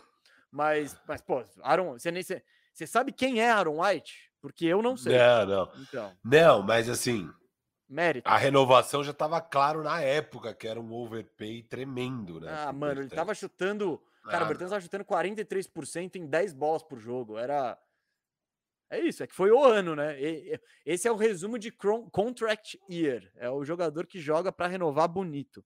Bom, e o 2000... Rui Hatimura dá para considerar um erro também, né? Não, não, Porque então, não, não tô elogiando. Os, os, quatro caras que vieram depois eram melhores: o Cam é. Reddish, o Cameron Johnson, o PJ Washington e o Tyler Hero. Não, não, não garanto que o. Eu, eu acho que Cam Reddish e Cameron Johnson discutível. Tyler Hero, evidentemente, melhor. E o outro, quem que era? PJ. PJ Washington, também discutível. Eu acho tudo. Ah, eu não, eu não acho Cam Reddish. O Cameron Johnson. É, tá, eu entendo você falar que é discutível. O Tyler Hero, obviamente, é indiscutível. São mas... caras que trazem coisas diferentes. É tipo, é, são. É. Ah, eu, acho, eu prefiro os três, mas tudo bem, não é absurdo. É um é defensável, não é? é? Eles não pegaram o Anthony Bennett em primeiro. É tipo, claro. então é tipo, então não, não Eles não vou... pegaram os dois que vêm depois, que é Romeo Langford e Seku Dumboya. É, isso aí é um, é um erro danado. Beleza, tipo, o Rui Hashimura, ele te ajuda, ele é um bom jogador, você, você não jogou seu pique fora. Você podia ter ido não, melhor? Podia, mas, né? Ah, é. Bom, 2020 ele pega o Deni Avdia na nona posição. Vamos deixar o futuro dizer. E eles é. achavam que era um mega estilo, né? Eles estavam achando. É porque ele, ele, caiu, tinha gente falando do Dani a partir de tava quarto. Em quarto tava é, em quarto então, no Chicago Bulls. Então, pegar em nono, aí depois eu falar, olha que cagada, o cara pegou a. Não, mano, era. Na época apareceu um. Não, e os caras. É que, é que tinha o Halliburton, né? O Halliburton caiu muito e parecia o melhor pique, né? É, mas eles tinham. Eles já tinham Westbrook e Bill e. Ah, mas você pega, né, cara? Mas tudo bem, assim. Nossa, é. Você pega pra esconder. É, não, e tinha o Cole Anthony mesmo. Tinha o Cole Anthony. Mas assim, o, o que veio depois, os dois que vieram depois é Jalen Smith e Devin Vessel, que ok até agora, você é. pega o Danny Avdia. Mas é, é, que a questão do Halliburton, eu, eu tinha não, é muito é isso para mim. Né? Não era, não era só... Todos os times que deixaram passar vacilaram, assim. É, o Kings é. nem... Ah, o Kings, que é o Kings, ele falou, não deixou passar. Falou, é... mano, vocês estão doidos de deixar esse cara chegar para mim em décimo segundo. Cara, o Suns, velho. Que cagada. Imagina se o Suns tem o Halliburton, é. Talvez ele tivesse sido campeões. Sim, substitui o. Não é nem substitui os minutos do campaign pelos do Halliburton, mas tipo, põe, substitui isso e ainda deixa o campaign abaixo ali do Halliburton. Cara, essa, essa cagada aí. Não, o, o Chris Paul machucou, né, cara? Imagina os jogos que Sim. o Chris Paul machuca, você tá lá com com Halliburton, sabe? Porra, cara, é outro nível. É, como ele ia desempenhar novato é, na óbvio, final, óbvio. outra coisa, mas tipo, Não, mas... melhor do que o Jalen Smith, ele ia desempenhar com certeza, porque ele ia pra quadra. Exato, hum. exato. Bom, vamos voltar aqui na, na, na, magia do General Manager Tommy Shepard aqui, porque agora, vai, agora que o bagulho fica legal. Porque o que, que ele faz? Ele faz o impossível. E qual Essa é, é a tacada de mestre. Essa é a tacada Essa de tacada... mestre. Foram duas tacadas de mestre. Ele foi tipo pá, e aí depois ele fechou o jogo. Foi isso. Aquela... É, mas essa primeiro pá. Não, era é, mais é, difícil. É era mais difícil. Nó, você tem aquele nó monstro. E, cara, você achou ali onde tira, desatar o nó. Depois você continua tirando os nó e tal. Sim, sim, sim. E Esse tem mais aqui, um bom movimento. Mas tem uma hora ali e é essa aí. Não, não. É. É essa que ele conseguiu trocar o John Wall parado por um ano inteiro. Então ele, ele trocou o John Wall mais um pique de primeira rodada de 2023 protegido na loteria. Então, se for top, tem que ser de 15 para frente, pelo Westbrook. É, ele basicamente trocou o pior contrato da NBA por um dos piores. Porém, né, como descobrimos. Ah, não. O contra... contrato do ah. Westbrook ali, 50 milhões, você tá. Cara, não dá para falar que é um dos piores, sendo que eles ainda pegaram. Não, não, não. Ele, ele... Eles ainda pegaram. Não, não, não. Quem pegaram? Pegou? Quem pegou? O Rio. O Washington. O Rio... Não, não. Washington deu o pique para pegar o Russ. Sim, Sim, o Washington, quando deu o Russ agora pro Lakers, pegou o pique do Lakers. Ah, não, tá, calma. Não, não, mas... não entendeu? Não, não, não. Mas...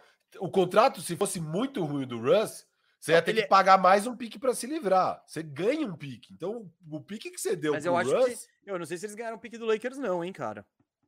Eu acho que não. Eu acho que só tem segunda que rodada que Lakers, envolvindo. O que, que você acha que o Lakers gastou o pique deles? O Azaia, que tá lá no Pacers, era o 23 pique. Foi ah, nessa é? troca. Foi? então, troca. Foi, show. Foi, então, calma, calma. Vamos, vamos chegar lá, espera.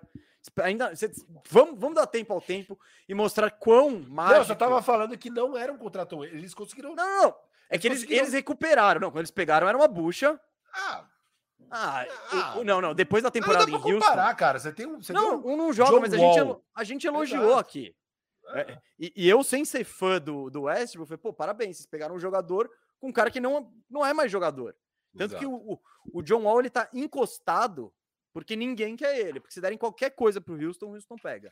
Então ele tá. Ele trocou o contrato horrível do John Wall, que ficou um ano. Tinha, não tinha jogado a temporada anterior. E botou um piquezinho ali e fez, bum, Russell Westbrook foi resultado meio dúbio, né? Se for ver tal, eles até pegaram playoff, beleza, etc e tal. Foi um ano aí que já debatemos muito aqui. E aí, né?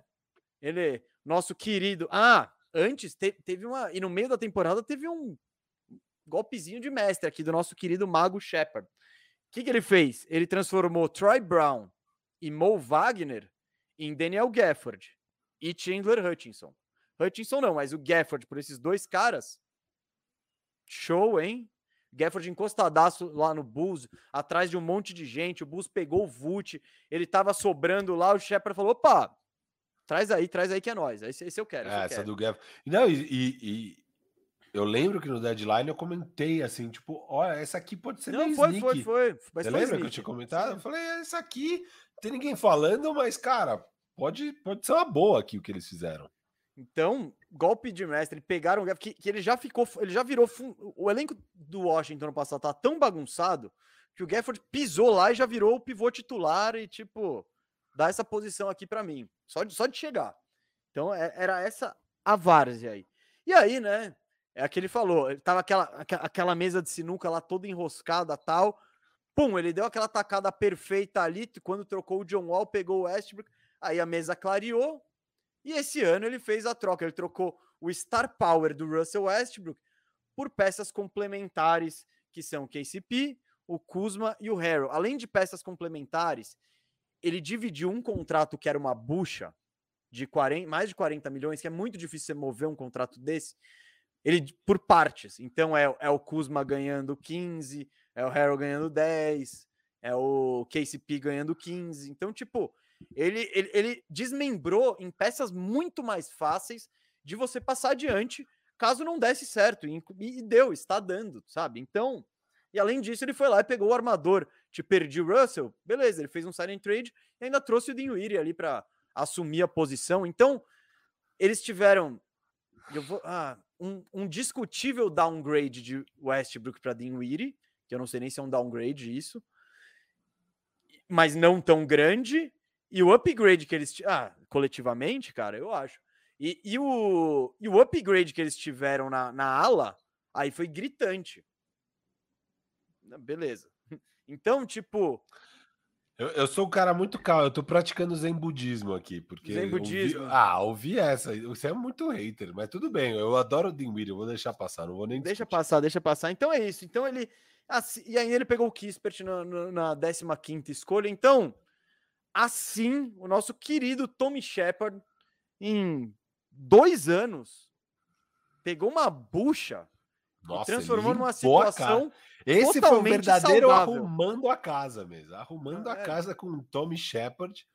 É, e é isso, né? Às vezes arrumando a casa leva uns dois anos para conseguir. E ele conseguiu. Baita trabalho. É, a atacada de mestre disso tudo, sem dúvida, foi a do John Wall. É um jogador que não é mais jogador, é de longe o pior contra da NBA. Não, não, eu não, eu não é. digo que ele não é mais jogador, Firu. Não, não, mas, é, eu mas... acho que ele ainda pode jogar, mas na época não, não, ainda ia levar dois anos. Era arriscado, era arriscado. É. Não, não, não ele é que. Não, não, ele tava, ele tava teoricamente saudável. É, ele tava que... parado há dois anos. Ele tava é. parado há dois anos. E sabe-se lá qual era o status dele. Era um jogador que já nas últimas vezes que esteve em quadra já era totalmente ineficiente, porque já não tinha mais a explosão de antigamente. Tá? O John Wall, quem não pegou muito aí, era um jogador fantástico. Ele era incrível, eu adorava ver o John Wall jogar. Mas, cara, com essa sucessão de lesões, ele deixou de ser o John Wall. É que ele, é. ele, ele sempre dependeu muito do físico. Muito. Era um cara é, altamente ele... explosivo, impulsão, velocidade. E sem Eu isso, acho que ele, ele já virou, foi o... Ele virou é. um jogador que é inteligente e que não era eficiente no arremesso e não conseguia partir para dentro. Então, assim, um jogador quase inútil. É, e vai ser difícil ele deixar de ser isso. Então, é, e ele ganha um dos maiores. Acho que para os próximos dois anos tem 90 e tantos milhões na mesa para o John Wall. Ninguém quer pegar essa bucha. Ninguém quer que eu pegue. Não, não, não, não. Não, o que vai acontecer esse ano ele fica encostado e ano que vem buyout. Pronto. É, porque você, você vai fazer um buyout de 90 milhões e dois. É muita coisa. Então você. Enfim. Mas é, é isso. Tommy Shepard aí, o mago. É, a galera aqui tá cornetando a pauta do Wizards. Falar, falarmos de Wizards. Duas coisas. Primeiro, se você quer que a gente fale de outro assunto, mande um superchat, porque a gente já disse que vai ter um bloco monstro de superchat depois do Momento Descomplica, oferecido pelo Vinho 22, tá? E, e a outra coisa que eu quero dizer é, não gosta do Wizards? Fala pro seu time ficar em primeiro da Conferência Leste. Não, não, não fui eu que escolhi o Wizards na liderança. Não foi o Firu que botou o Wizards na liderança. Ele se colocou lá por mérito dele o Brooklyn Nets. Ah, é. O Seu Oreiudo. Seu Oreiudo. Oreiudo. Se tivesse ganhado, se não tiver. Os caras sentou no banco, faltava nove minutos de jogo ainda. Tomaram uma sacolada do Golden State Warriors em casa. Você queria que a gente falasse de você, seu Brooklyn Nets? Ganhava do Warriors. Mas, né? mas é isso, eu tô gostando das nossas escolhas editoriais, mas é porque a gente podia ter feito um grande away com o Brooklyn Nets no começo da temporada. Mas né? não. Não, a gente falou: não, não, não, não vamos apelar. A gente sabia que, pô, dá mais uma semana, o Nets vai estar lá em cima. E aí vai parecer um bando de idiota falando mal do Nets. Então não tinha porquê. E daí também não tem nada. Era só esperar um pouco pro Nets. Eles já estão chegando. Daqui a pouco eles já vão liderar aí a conferência e tal. Vão, vão estar nessa disputa aí com Bulls, Heat. Eu acho que o Washington vai caindo para esses times. Exato. E, e é isso, assim, o, o Washington hoje é o primeiro, mesa.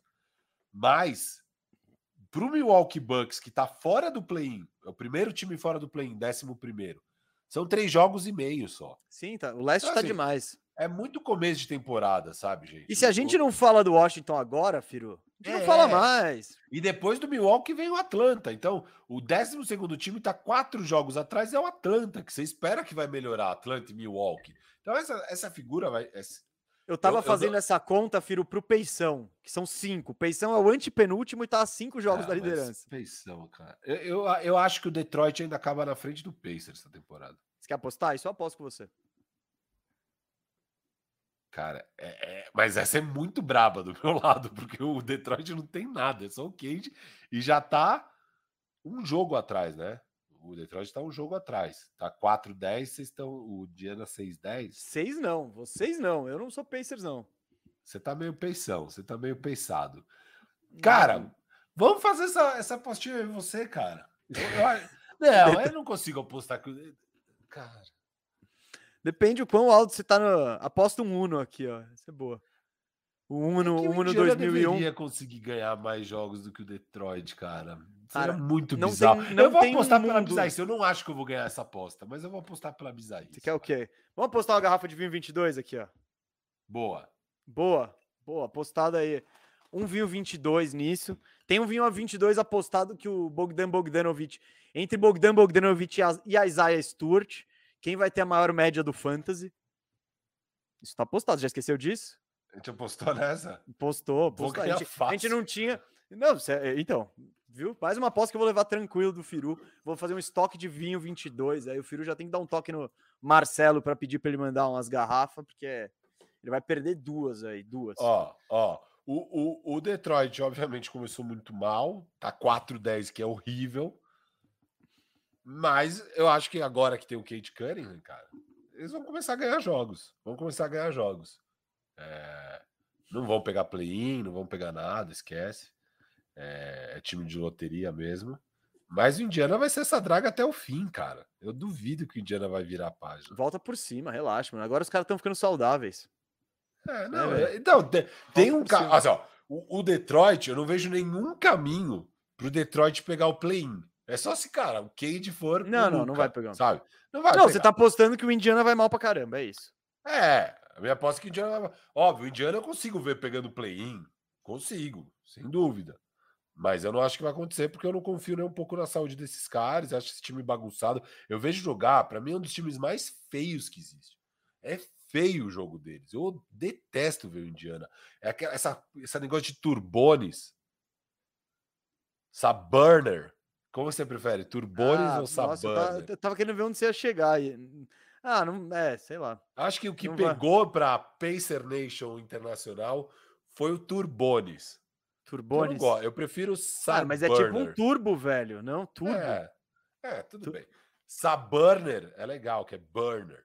Tudo bem. Mas é, é, é uma dupla que não faz sentido. E você pega o clipe, o, o, ele jogando, cara, é, todo mundo parado. Ninguém se mexe naquele time. Ninguém se mexe no Pacers. As pessoas simplesmente não se mexem. É bola no Brogdon, é um joguinho de dois, Brogdon e Sabonis, dane-se o resto. Se der muito ruim, chuta para fora e Turner tenta fazer esse arremesso de três aí. Boa sorte. Cara, é horrível, horrível. Eu não vejo esse time indo bem. Óbvio, talvez se o TJ Warren volta jogando monstruosamente, se o Lavert fica saudável e consegue encaixar, tem um caminho, mas eu não, não apoio. Eu vou. Detroit, Detroit. Vai passar o. Ah, pensão, vai ficar atrás do Detroit. Isso não vai, não foda. vai. Não, se eu ganhar essa aposta, vai ser muito foda. Não, vai. Essa aí você, essa aí você pode dar umas três voltas olímpicas aí. Fica à vontade. Fica dando volta olímpica aí. Não, eu vou aloprar o Betinho, né? Nosso é, querido. É, é, lógico. Que... E o Orlando tá na lanterna. Não, pra você ver, o Orlando tá na lanterna do leste jogando muito. Dando show. e tá na lanterna do leste. Cara, Mano, você viu a cravada do Franz Wagner ontem? no clutch Não, não, contra o. Nicasso. Ele meteu Meu mais uma amigo. daquelas? Mano, bateu pra dentro, fez o fakezinho ali e falou: Quer saber? Eu vou pra dentro. Entrou pelo meio do garrafão mesmo, cravada, duas mãos na cara do RJ Barrett de mais um. E aí o Cole Anthony meteu um bank shot ali, praticamente acabou o jogo.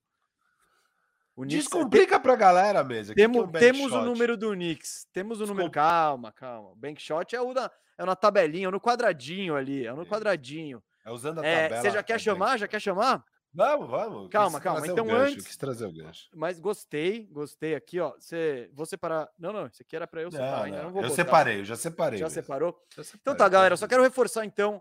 A gente vem pro quadro novo do bandeja, do bandejão agora. Já vou dizer qual que é. Antes, queria reforçar duas coisinhas, duas coisinhas. Primeiro, logo depois desse momento aqui do Momento Descomplica oferecido pelo Vinho 22, a gente vai ter uma rodada monstra de superchat. Então, você tem um monte de gente falando: "Ah, vocês estão falando do Wizards, eu queria que você falasse disso, daquilo, daquilo outro". Manda um superchat que a gente fala com certeza, tá? E a outra coisa, eu queria relembrar aí que Amanhã, toda sexta-feira, duas da tarde, tem o Bandeja Bet, que é um novo programa do canal Bandeja. Eu e o Firu lançando as braba, analisando a rodada da sexta, do fim de semana. Enfim, é, é bem legal esse programa. Rolou a edição passada, o primeiro, né? Foi bem divertido. E amanhã tem de novo aí com as brabas do fim de semana. Se quiser, já entra lá na KTO para você estar preparado para ajudar a gente, né? Porque a gente também, como vocês viram no próximo pro- no programa passado, eu e o Firu precisamos de uma de uma ajudinha aí às vezes, né? Porque a galera às vezes talvez até saiba mais que a gente. Então, mas amanhã, duas da tarde, lançando as braba, domingo, nove da noite, tem na Twitch falando de fantasy. Mas é isso. Ah, Firu, põe aí na tela, por favor, a nossa no- o nosso momento, o nosso novo quadro, a arte para isso. Novo quadro aqui no programa é hora do Momento Descomplica. Oferecido por Vinho 22, nosso novo parceiro. Como de costume, peço para vocês que são fãs do programa, que querem ver o programa crescendo, que querem ver os anunciantes que fazem o programa crescer felizes de anunciar aqui, por favor, clique no link aqui na descrição do YouTube. Eu coloquei é, o link para o site deles e também para o Instagram deles. Clique em ambos e no Instagram siga eles e manda uma mensagem e fala: tô aqui pelo bandejão. É que vai isso, ser é isso. muito bom isso. E, gente, de verdade, assim, posso falar um pouco do que é o vinho 22 mesa? O vinho Não, 22 eu, é ia, eu, ia expli- eu ia explicar isso, exato. Explica a relação do por que, que existe Isso. o momento, descomplica e É por que, que isso. o Vinho 22 tá nessa. O vinho 22 chegou no mercado para descomplicar o vinho. O vinho tem muito tabu, né? Ah, é coisa de grafino, eu não entendo de vinho. Ah, eu não vou tomar vinho. É, eu não sei se esse vinho é bom ou não. Eu não manjo de vinho. Ah, eu não sei o que que é essas. Gente, relaxa. Vinho é tranquilo. Você pode tomar, é para todo mundo. E é isso que o vinho 22 quer mostrar. Eles querem descomplicar o vinho. Você vai lá, pega seu vinho, ó, tem formato latinha, piriguete. As latinhas pequenininha. Mesmo, isso aqui é incrível, cara. Outro dia tava calor aqui, peguei a latinha de vinho branco geladinha. Eu tava, eu tava na sua abri- casa, seu safado. Era É, exato. churrasco aí, ô, seu Exato. vergonha. É, eu lembro, é. pô. Cara, que delícia, que delícia mesa. Uma maravilha. Então eles descomplicam a sua vida e a sua relação com o vinho e a gente, junto com a Vinho 22, é, iremos aqui descomplicar os termos da NBA, do basquete e tudo mais. Eu, eu só queria dar uma satisfação pro Marcelo e pra galera do Vinho 22, é... Por que minha garrafa está vazia? Essa é a Ah, questão. Porque o Marcelo, pô, mandou, uma, mandou um monte de, de vinho pra gente, mandou latinha, mandou. Enfim, carregou a gente. Porém, foi feriado aí no fim de semana, né? Eu fui pro interior de São Paulo, pra Monteiro, Monteiro, fui para Monteiro Lobato, é meio serra ali, friozinho. E, e eu acabei acabando, eu e minha namorada, com o estoque de vinho 22 que o Marcelo nos mandou. Então, Marcelo, tava muito bom. Não por acaso a garrafa está aqui, ó. Não é mentira. Secamos tudo. E é isso. Eu espero aí para o próximo programa, se possível, ter a garrafa cheia aqui. Mas brincadeiras esse- à parte. é, fica a dica, Marcelo? Fica a Marcelo. dica, eu só, só, só lancei. Foi sutil, não foi? Foi sutil, foi, Foi sutil. sutil, foi sutil o recado. Mas é eu isso, tenho gente. aqui, ó, mostrar pra galera. Eu tenho aqui uma garrafa de Pinot Noir Rosé, que é o vinho rosé, e Aqui eu tô com uma latinha do mesmo Pinot Noir Rosé. E Hum. também experimentei o vinho branco, experimentei É, o o vinho chá- esse aqui é o tinto. Chardonnay, vou até botar aqui, ó. Chardonnay, Chardonnay. 2019, branco. Enfim, Eles têm coleções legais com rótulos de arte da é, é, envolvimento com a Semana de Arte Sema- Moderna, tem a Tarsila do Amaral, que lá eles também descomplicaram a arte. E aqui eles estão descomplicando o vinho e Mesa e eu descomplicando a NBA para você. Então, bom, primeiro, fica o agradecimento à galera do Vinho 22, que acredita na gente aí, tá apoiando o Bandejão. Segundo, fica o pedido para você seguir o Vinho 22 nas redes, clicar no link aqui embaixo. E o terceiro, vamos explicar o que que é esse quadro. Nas redes sociais a gente pediu, pô, galera, diz alguma coisa aí que vocês querem que a gente que a gente descomplique, que a gente explique para deixar o jogo, o entendimento do basquete mais fácil vieram diversas mensagens aí, foram várias, e a gente selecionou algumas, né, Firo, para responder aí. E esse é o momento Descomplique. Então fique ligado nas nossas redes, nas redes do Vinho 22, porque toda semana, antes do bandejão, a gente vai fazer, a gente vai ver o que, que a galera quer saber, né? No que, que eles têm interesse, o que, que o pessoal tem interesse de, de descomplicar. E a gente aqui, eu, Firu e o Vinho 22, vamos descomplicar especialmente para você aí do Mesa, antes de entrar na pergunta que a galera trouxe no Instagram, o Arthur Will, que está perguntando aqui no YouTube, onde ele pode encontrar esses belos vinhos. Arthur, o link está na descrição do vídeo, é só descer aqui, tá o link aí para o site da Vinho 22. Eles também vendem pela Amazon é, e tem o Instagram deles também no link da descrição. Clica aí, você vai achar como comprar e é muito bom, cara, muito bom. Allen mesmo. Iverson E, também ó, tá querendo saber eu- a mesma coisa aqui, ó. Já e eu tá vou falar de verdade, mesa. Eu, assim, a hora que eu vi a latinha a primeira vez, eu falei, nossa, vinho em lata. Eu tomo vinho, né? Eu gosto de vinho. é, o meu perfil de vinho é mais o tinto e tal.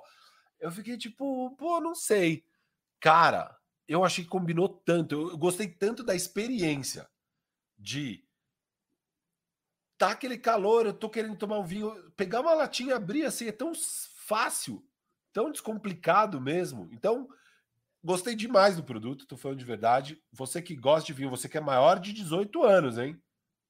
Vinho é para maior de 18 anos. É aí, ó, Clica aí no orelhudo. É. Clica aí no link, senão eu vou, vou dedurar para a mãe de vocês. Clica aí no link e aproveita, porque é muito legal, cara. Adorei a experiência, adorei o produto, muito gostoso o vinho e E muito Fica- feliz e com essa fica- parceria. Fica a recomendação aqui do Luiz Fernando isso, que o investimento que você ganhar ali na Binomo, você investe em vinho 22 ali. Vai ser, ó, vai Perfeito. ser o sabor do sucesso do, do seu investimento. Gostou dessa? Nossa, monstro, monstro. Ah, ah, Milton Neves, fique esperto. Alguém falou, por sinal, que eu tô melhor que o Milton Neves aqui, ó. O Urubina. Urubina falou, ó, Hum, deixando né? O Hiroshi Shimuta vai anunciar na gente. Pra, pra ouvir o Firu falando do Hiroshi Shimuta aí. Grande Hiroshi Shimuta. Ah, o Neves fala isso. Tá. Ah, fala, ele é, ele é o. Deve ser o manda-chuva de algum patrocinador dele ali, mas. Enfim, Vamos lá. vamos lá. Olha, galera, tira aqui, ó, porque isso deve render um corte, então a gente já vai deixar bonitinho aqui, ó. Já quiser anotar o, o tempo, o Firu já anota. Mas momento descomplica. Então, separamos hoje duas, dois pedidos da galera, duas coisas que a galera queria que a gente explicasse.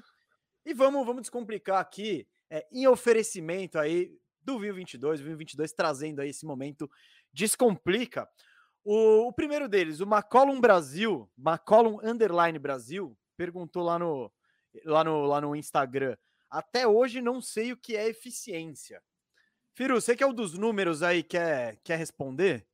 Porque, na verdade, eficiência tem, tem vários, né? Várias fórmulas, várias, vari- várias maneiras de medir. É, assim, a- as eficiências são, são várias, conforme o Mesa está falando. Quando a gente fala de efi- eficiência, a gente normalmente está falando de aproveitamento dos arremessos. Então, você tem quais são os. Você pode arremessar uma bola de dois pontos, você pode arremessar uma bola de três pontos, você pode arremessar uma bola do lance livre, cada lance livre vale um ponto. E aí, a NBA normalmente separa é, essas estatísticas. A bola de dois pontos e a bola de três pontos são os chamados field goals, que é arremessos de quadra. E aí entra como field goal ambas. É, se- não importa se você chutou de dois ou de três, é um field goal tentado. então tem o aproveitamento de quadra. Então, normalmente, quando a gente está falando de aproveitamento, a gente fala o aproveitamento de quadra, que é o dois pontos e três pontos somados. Então, eu arremessei 20 bolas, eu acertei 10 bolas. Eu vou fazer bem fácil aqui para não errar. Boa, hein? É, Bom, esse, esse cálculo tá complicado. Tô com aproveitamento de 50% de quadra. Daí não importa quantas foram de dois, quantas foram de três nessa conta. É, é o número total de bolas tentadas e bolas convertidas. O aproveitamento de dois pontos, normalmente a gente não fala muito. A gente fala de quadra e a gente fala de três, tá? Então, o aproveitamento de três pontos, você também normalmente destaca, porque é muito importante. E aí é a mesma continha. Eu arremessei nove bolas, acertei três, tenho 33% de aproveitamento de três pontos. Aproveitamento do perímetro. E tem os aproveitamentos da linha do lance livre. Aí tem duas medidas de eficiência de arremesso que consideram tudo isso. Uma é o true shooting e a outra é o effective field goal percentage. O que, é o effective field goal percentage? Ele não considera o lance livre. Como o nome diz, é field goal, é só arremesso de quadra. E aí ele faz uma conta um pouco ponderada, porque o três pontos vale mais. Então, é, o cara que chuta bem, eu, eu chuto 50% de 3 e 50% de 2. Meu effective field goal vai ser 50%. Mas eu chuto 40% de 2 e 50% de 3, vai ser um pouco acima do, dos 50%, entendeu? Porque o, o 3 pontos vale mais. E o true shooting considera o peso do arremesso de 2, do arremesso de 3 e do lance livre.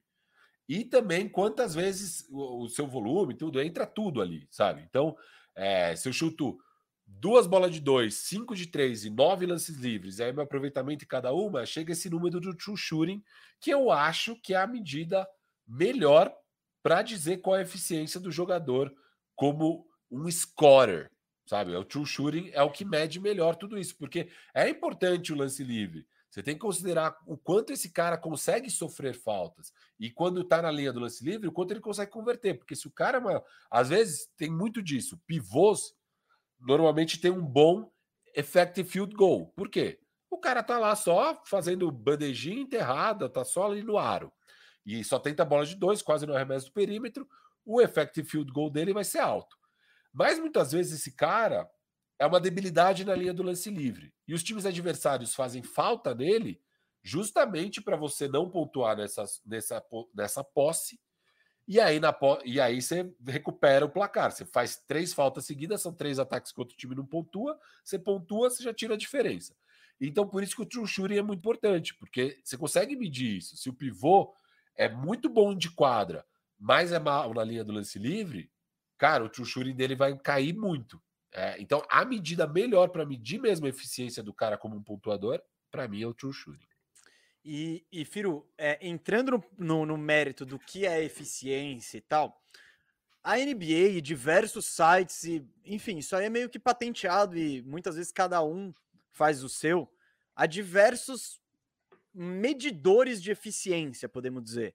É, um deles é o PR, vai, que vai te medir, vai te medir eficiência e produtividade. Ele vai somar todas as, todas as estatísticas positivas e negativas, tem um coeficiente, vai sair um número. Quanto mais alto, maior sua eficiência. Que nem a gente usa muito aqui o defensive rating ou offensive rating, que eu e o Firo acreditamos seja uma, uma maneira mais completa e melhor de você medir se uma defesa ou um ataque é, é bom ou ruim, do que simplesmente pontos feitos ou pontos tomados. O defensive rating, o que, que é? Por 100 posses de bola. Então, é um coeficiente de eficiência defensiva. É, o offensive rating, mesma coisa, diminui o posse de bola. Então, é, eles tiram a margem, por exemplo, do, do, do time que ataca mais. A gente estava usando o exemplo do, do Westbrook no Lakers, por exemplo, e no, e no, e no Wizards. É, o Wizards é, com e sem Westbrook. É, né? é isso. E o. E você vê a diferença do número de posses de bola. É, tem muito mais posse de bola no jogo com o Westbrook, porque ele tem esse estilo frenético. Não necessariamente você fazendo 116 pontos, você está com um ataque mais eficiente do que o ataque você fazendo 108. Às vezes você necessita de muitas posses de bola para fazer é, essa pontuação. Então, isso de eficiência tem muita gente na internet e, e com a evolução das estatísticas e tal, isso é um fenômeno, vai, acho que podemos dizer até recente. Eu não sei Eu não sei se tudo isso existia há 10 anos, por é, exemplo. 15 Talvez... anos para cá mudou Eu acho totalmente que o PR, devia existir o PR, tá ligado? Mas é. aí, é. Que nem já tem os VORP, tem um que chama LeBron, tem um que. Então tá todo mundo. Raptor. É, tá todo mundo encontrando, procurando maneiras de, de traduzir o que acontece no jogo em números e, e medir essas eficiências assim. Então, e, e aí para se aprofundar nessas análises, eles também medem a eficiência de cada tipo de arremesso. Ah, o quão bom ele é no arremesso no catch and shoot. O que, que é o catch and shoot? É aquele que você não faz nada. Você tá lá paradinho no corner, na, no canto ali na zona morta, você recebe o passe de dentro para fora normalmente, mas enfim, você recebe o passe, você só pega a bola e arremessa que é o que um 3D faz. Então você consegue medir a eficiência desse tipo de arremesso. Firu, os caras tem... hoje medem arremesso livre, arremesso com um cara a 2 metros de você, a 3 metros de você. Open, eles medem wide open. Eles têm é... as duas coisas. É. Então, é quando você tá livre, que é Cara, o cara não tá aqui na sua cara, não tá totalmente contestado, mas ele mas tem um tá bracinho tá, levantadinho ele tá ali. É. Ele tá atrapalhando. E eles também medem quando não tem nem atrapalhando, você tá totalmente livre. E tem o contestado, cara, o cara tá aqui em cima de você. É. Eles medem a eficiência e de aí, cada mede coisa, a eficiência assim. de cada jogador, aproveitamento de cada jogador contra cada jogador, tipo, quanto o Rudy, quanto qual o percentual de arremessos que os caras fazem contra o Rudy Gobert perto do aro. E, mano, é 40, sei lá. Então, hoje em dia os caras medem absolutamente tudo com softwares, os sites, enfim. E um é... jeito bom de medir eficiência, de ter esse parâmetro é olhar para esses números em termos de percentil. E isso é uma coisa que eles estão usando cada vez mais também. Então é falar, cara, esse cara é do percentil 98, esse cara é do percentil 2. Cara é o que, que significa? 30. O percentil 98 significa 2% da liga fazem tal coisa melhor que ele. Ou, isso, ou seja, o cara é elite.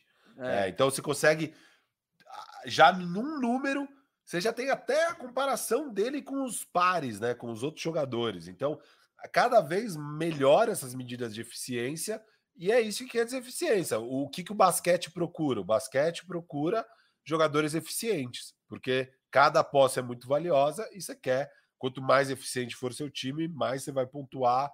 É, e fora o que isso tem de desdobramento, quanto mais você pontua, mais sua defesa consegue estar tá armada para enfrentar o adversário. Né? Então, assim, é, é, muito importante a eficiência. Então, esperamos aí, McCollum Brasil, que tenhamos é, sanado essa dúvida. Se mais alguém tinha, tentamos sanar aqui. Uh, segunda que a gente separou, do Vilela Rafa. Ele mandou uma mensagem assim: ó, Sign and trade. Não entendo porque o time que tá perdendo um free agent recebe algo. É, vamos explicar mais ou menos. Ele recebe basicamente para facilitar. Ele tá, ele tá recebendo uma comissãozinha para quebrar um galho de um time que provavelmente não tem não tem espaço salarial para contratar o, o, o, free agent. Então, como que funciona o sign and trade? E, e, tem um exemplo aqui, vamos pegar o exemplo do Kyle Lowry esse ano, que foi para o Miami Heat, e em contrapartida o Heat mandou para o Toronto Raptors, Goran Dragic e Precious Achua. Qual que é a essência do sign and trade? O sign and trade, o cara...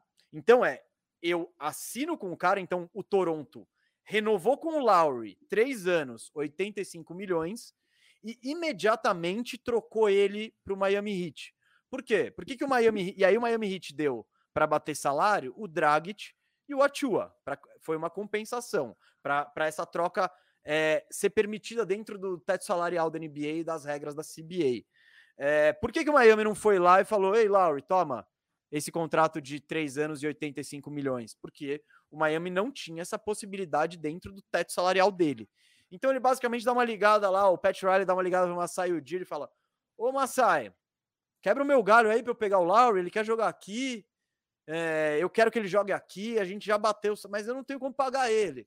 Aí o Masai fala: Cara, fechado, mano. Eu posso renovar ele, eu posso ir além do meu teto salarial para renovar por esse cara, eu posso pagar o que ele quer.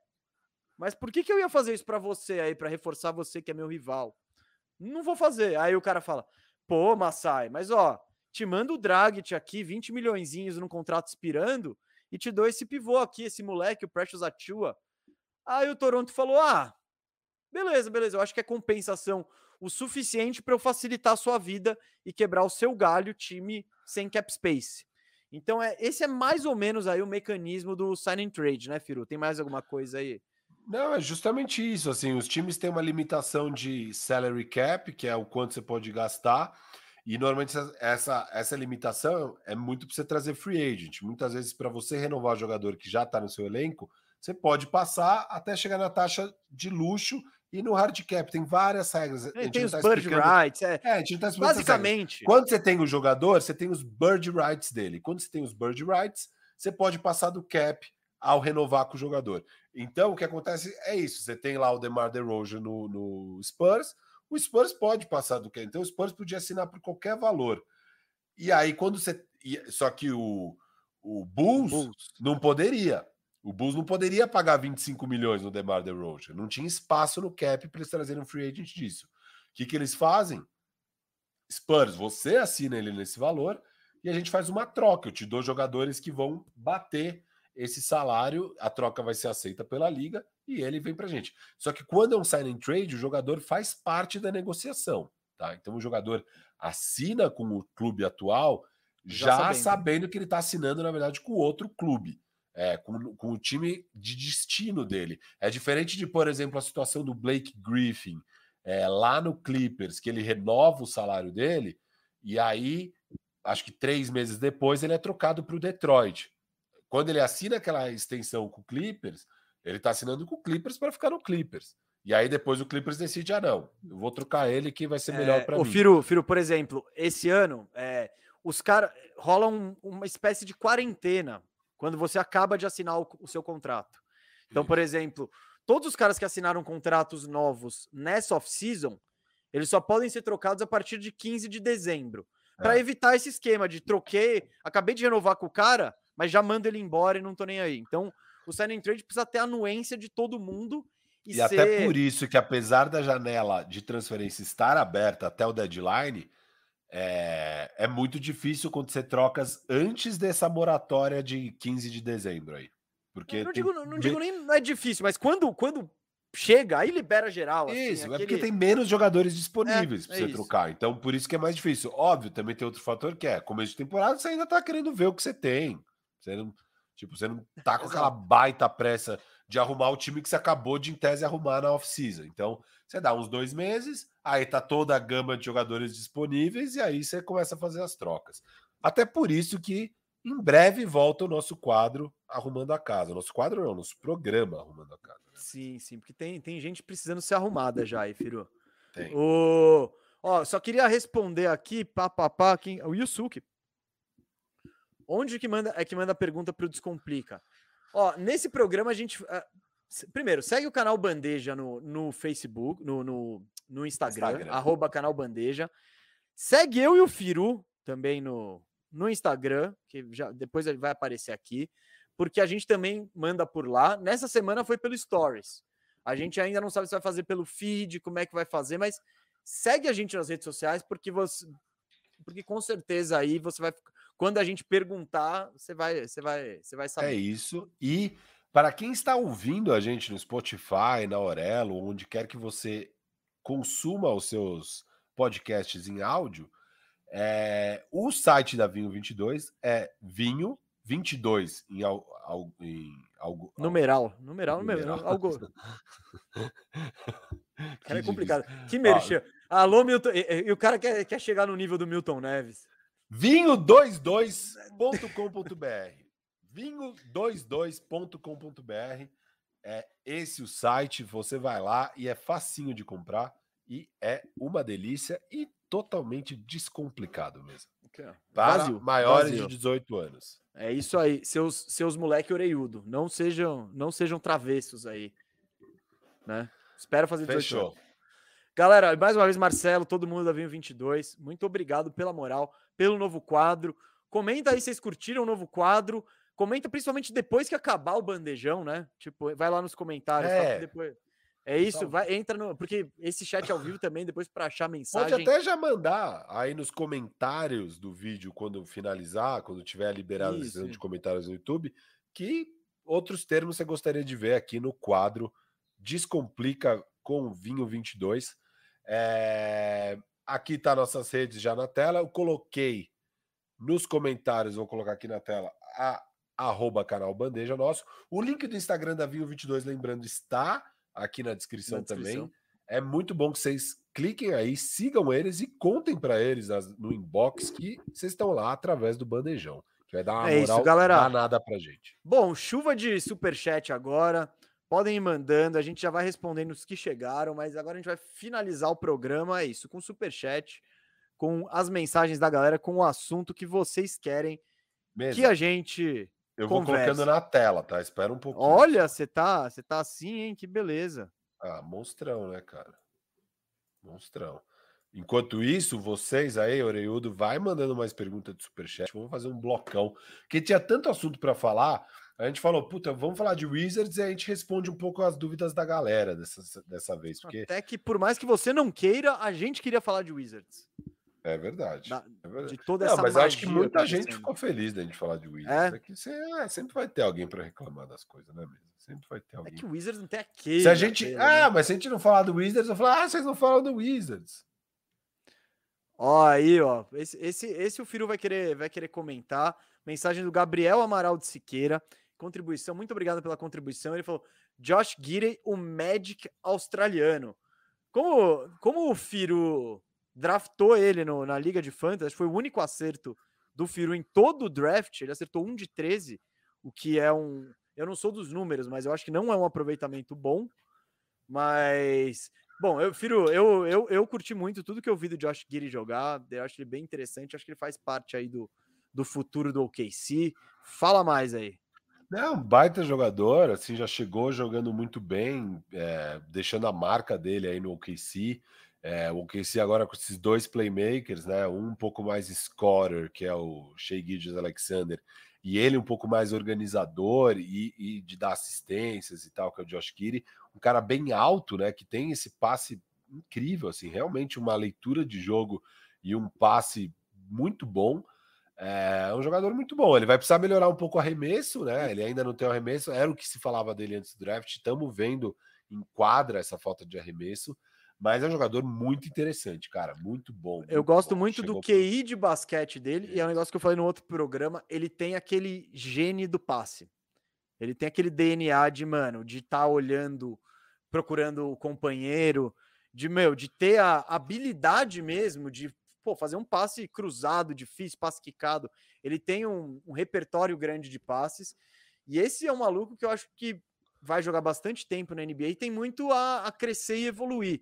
Porque e... é isso, se ele com 19 anos, filho, já tem esse entendimento, ele já consegue chegar nos lugares da quadra onde ele quer, com a com bagagem, e ele jogou um ano só de Austrália não, hein? Então é um ano de Austrália não e já tá na NBA tendo um impacto.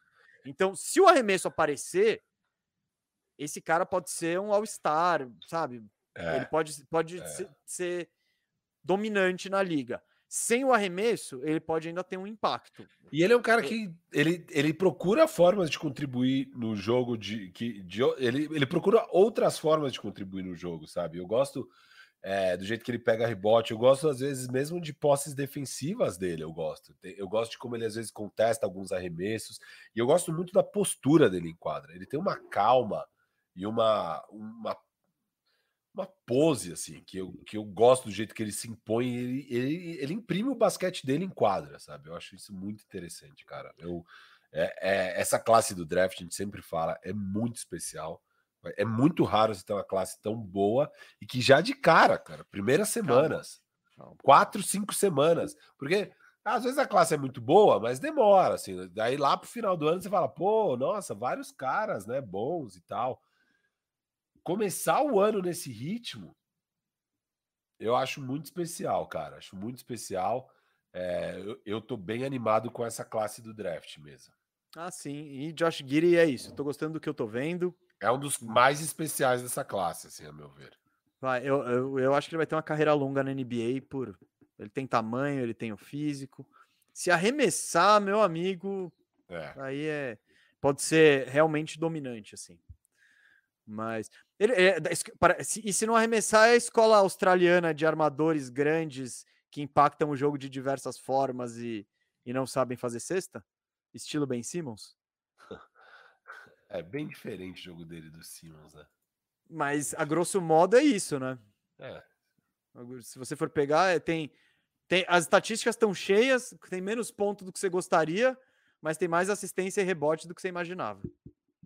Mas óbvio, é Ó, o, Guiri tem mais personalidade aí, pelo que a gente viu, aparentemente. mesa, eu vou fazer um dois em um agora. Dois em um? dois em um.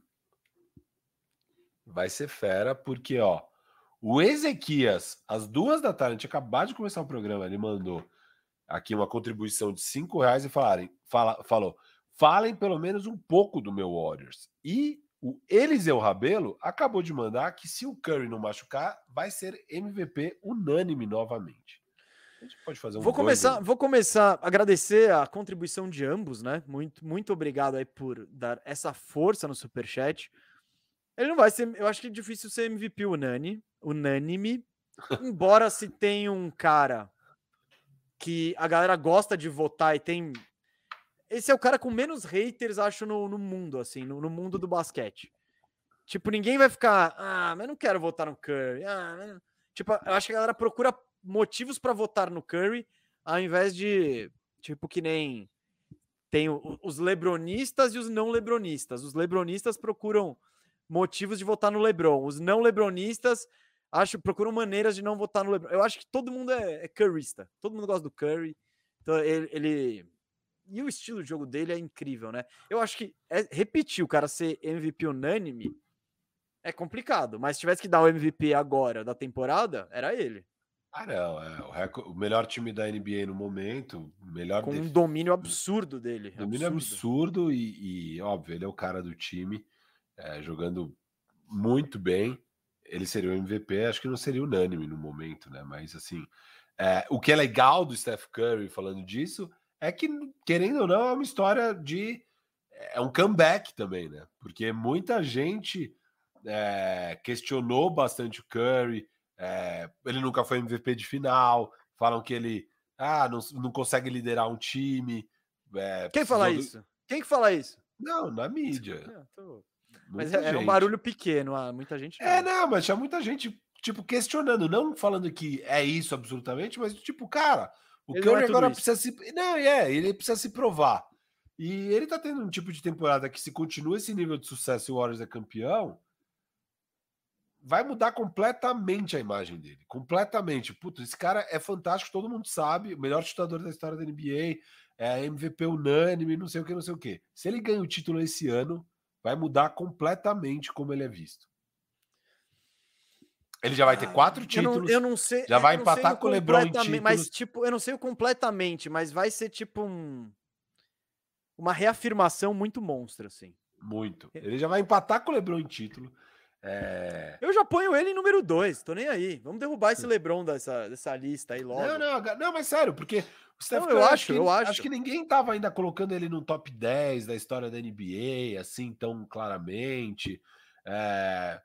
Eu- tá, eu mas. ali, eu tô É, ali. então, mas tá ali na dúvida. Eu acho que ele Se ele ganhar firma- mais um título, eu ponho ele na frente do Kobe, hein? Já tô avisando. Não, mas ele vai se firmar nesse patamar do tipo, não, cara, a gente tá falando do nível aqui, nível Kobe, nível isso aqui, ou até acima.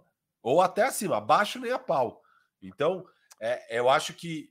E é muito legal isso, né? Porque, puta, você vê, antes de começar o ano, tinha muitas dúvidas com esse time, eram legítimas as dúvidas. É, e ele tá, cara, ele e o Warriors, né? E tudo, todo mundo tá se provando ali, né? O Steve Kerr mostrando que não é um baita técnico, é elite total. O front office, né? Acertaram tudo, cara. Eles livraram todos os caras que não encaixavam Não no time. acertaram tudo, não. Imagina o Franz Wagner nesse time. Para, Mas, no cara, mas eu acho que eu prefiro Não, não, ter pega- pegado comigo. Não, cara. não, eu não, eu não vi o Cominga, tem até um comentário aqui falando do Cominga e tal. Eu não vi muito de dele jogar, mas, Ah, é- mano, Ele é mas, bom. Firu, mas o Franz Wagner, cara, ele encaixa que nem uma luva ali. Ele é Ah, discreto. Não, encaixa, encaixa. Chuta, discreta, encaixa, move a encaixa, bola. mas- O Cominga eu não, eu, eu não, não vou me posicionar ainda, mas o. Cara, o Franz Wagner, nesse Eu tipo. Eu olho o alto Franz dele, Wagner alto jogando. no Cominga, alto É, no Cominga, cara. Mas eu alto olho o Franz. Wagner jogando, eu falo, cara, esse Não, eu acho que o Wagner Warriors, tá mais ele pronto. chega no dia 1 jogando no É, não, ele tá mais pronto e pensando no Warriors que você gostaria de. Mas sei lá, às vezes eles podem. É, vamos ver, vamos ver. Mas eu, eu não diria que foi um erro, o Franz, Cominga no Franz Wagner. cara. Cara, eu, eu- eu não- bom, eu não vou dizer que foi um erro, porque eu não vi o Cominga jogar, etc e tal. Mas aparentemente ele é mais cru, bem mais cru do que o Wagner. E é o que eu disse já antes de. Eu acho que o Warriors é agora. Eu, eu tô fazendo é, campanha pro Warriors e falo, fez. meu, você não pode gastar. Você não pode gastar dois anos desenvolvendo com Minga. Eu acho que é um erro se você gastar dois anos desenvolvendo com Minga, se você tinha um cara que podia não, mas ajudar sabe desde o ano. Qual é a minha visão sabe? do Kuminga? São duas. Eu tenho duas coisas. Desenvolve e troca. Não, duas coisas. Primeiro, com o que ele já está mostrando em quadra, se, se seu objetivo é trocar por mais uma peça, pela peça final, eu acho que o Kuminga tem até mais valor que o Franz Wagner, porque o teto é maior. É, então, beleza. E se for para manter o Kuminga, eu acho que, óbvio, ele não vai ser uma estrela jogando nesse Warriors, ele vai ser um role player, blá, blá, blá, blá mas ele já consegue ter um impacto positivo no time já hoje, mesmo cru ofensivamente, hum. porque ele, ele, é muito mas forte, firo, firo. rápido, bom defensor, inteligente, é, briga. Cara, eu acho que o Kuminga ele vai conseguir nos playoffs jogar 15 minutos bem. Então, isso é, é, eu ia falar exatamente isso, Firo. Não sei se quando o jogo importar, quando eu precisar de mais QI, que a bola movimente, que talvez seja melhor ter o Franz Wagner. Mas só é só não, essa questão. Mas, assim, eu Mas que, é que, que eu sei que, que tem mais teto, tem. É. é. E, e, todo mundo sabe, e, e, foi o que foi dito no draft, é dito desde então. O Kuminga tem um potencial absurdo, fisicamente, tá tudo lá. Ele só precisa aprender a jogar. É, o Fran, então, o Franz Wagner tem um teto bem mais baixo, mas ele já sabe jogar. Alguém perguntou se era mais se era mais velho tal. O, o Franz Wagner é um ano mais velho que o, que o Kuminga. E, e tem gente falando aqui, o Franz Wagner não jogaria no, no Golden State, ou se jogaria.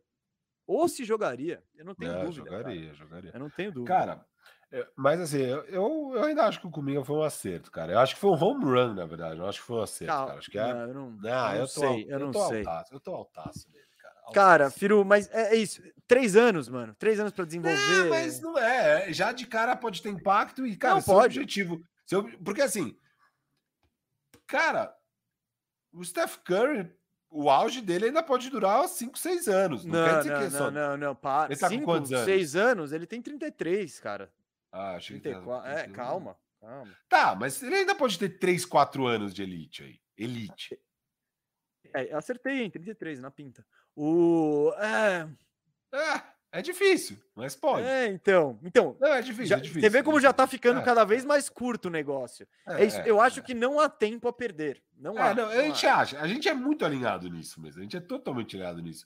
Mas meu ponto é que eu acho que já hoje eu acho que o Kuminga contribuiria nos playoffs e talvez de formas que podem ser até mais valiosas que as do Franz Wagner para esse time, porque talvez sejam coisas que o Kuminga oferece que ninguém mais nesse plantel oferece, e as coisas do Franz Wagner talvez. Oh, a posiçãozinha dele tá ali, ô Firu. Tá, tá ali esperando. É o 3-4 ah, ali. Né? 3, não, 4. mas, cara.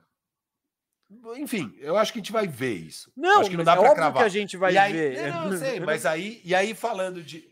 Não, porque tem coisas que dá para cravar bem cedo. Dá para ver quando foi uma cagada, sabe? Foi uma sim, cagada, sim. dá para ver bem cedo. Tipo, ano passado, não demorou muito pra gente ver que pegar o Wiseman no lugar do Lamelo foi uma cagada. Não demorou. E foi uma cagada. Por, não quero falar mal do Wiseman, eu gosto do Wiseman, acho que o Wiseman vai ser bom.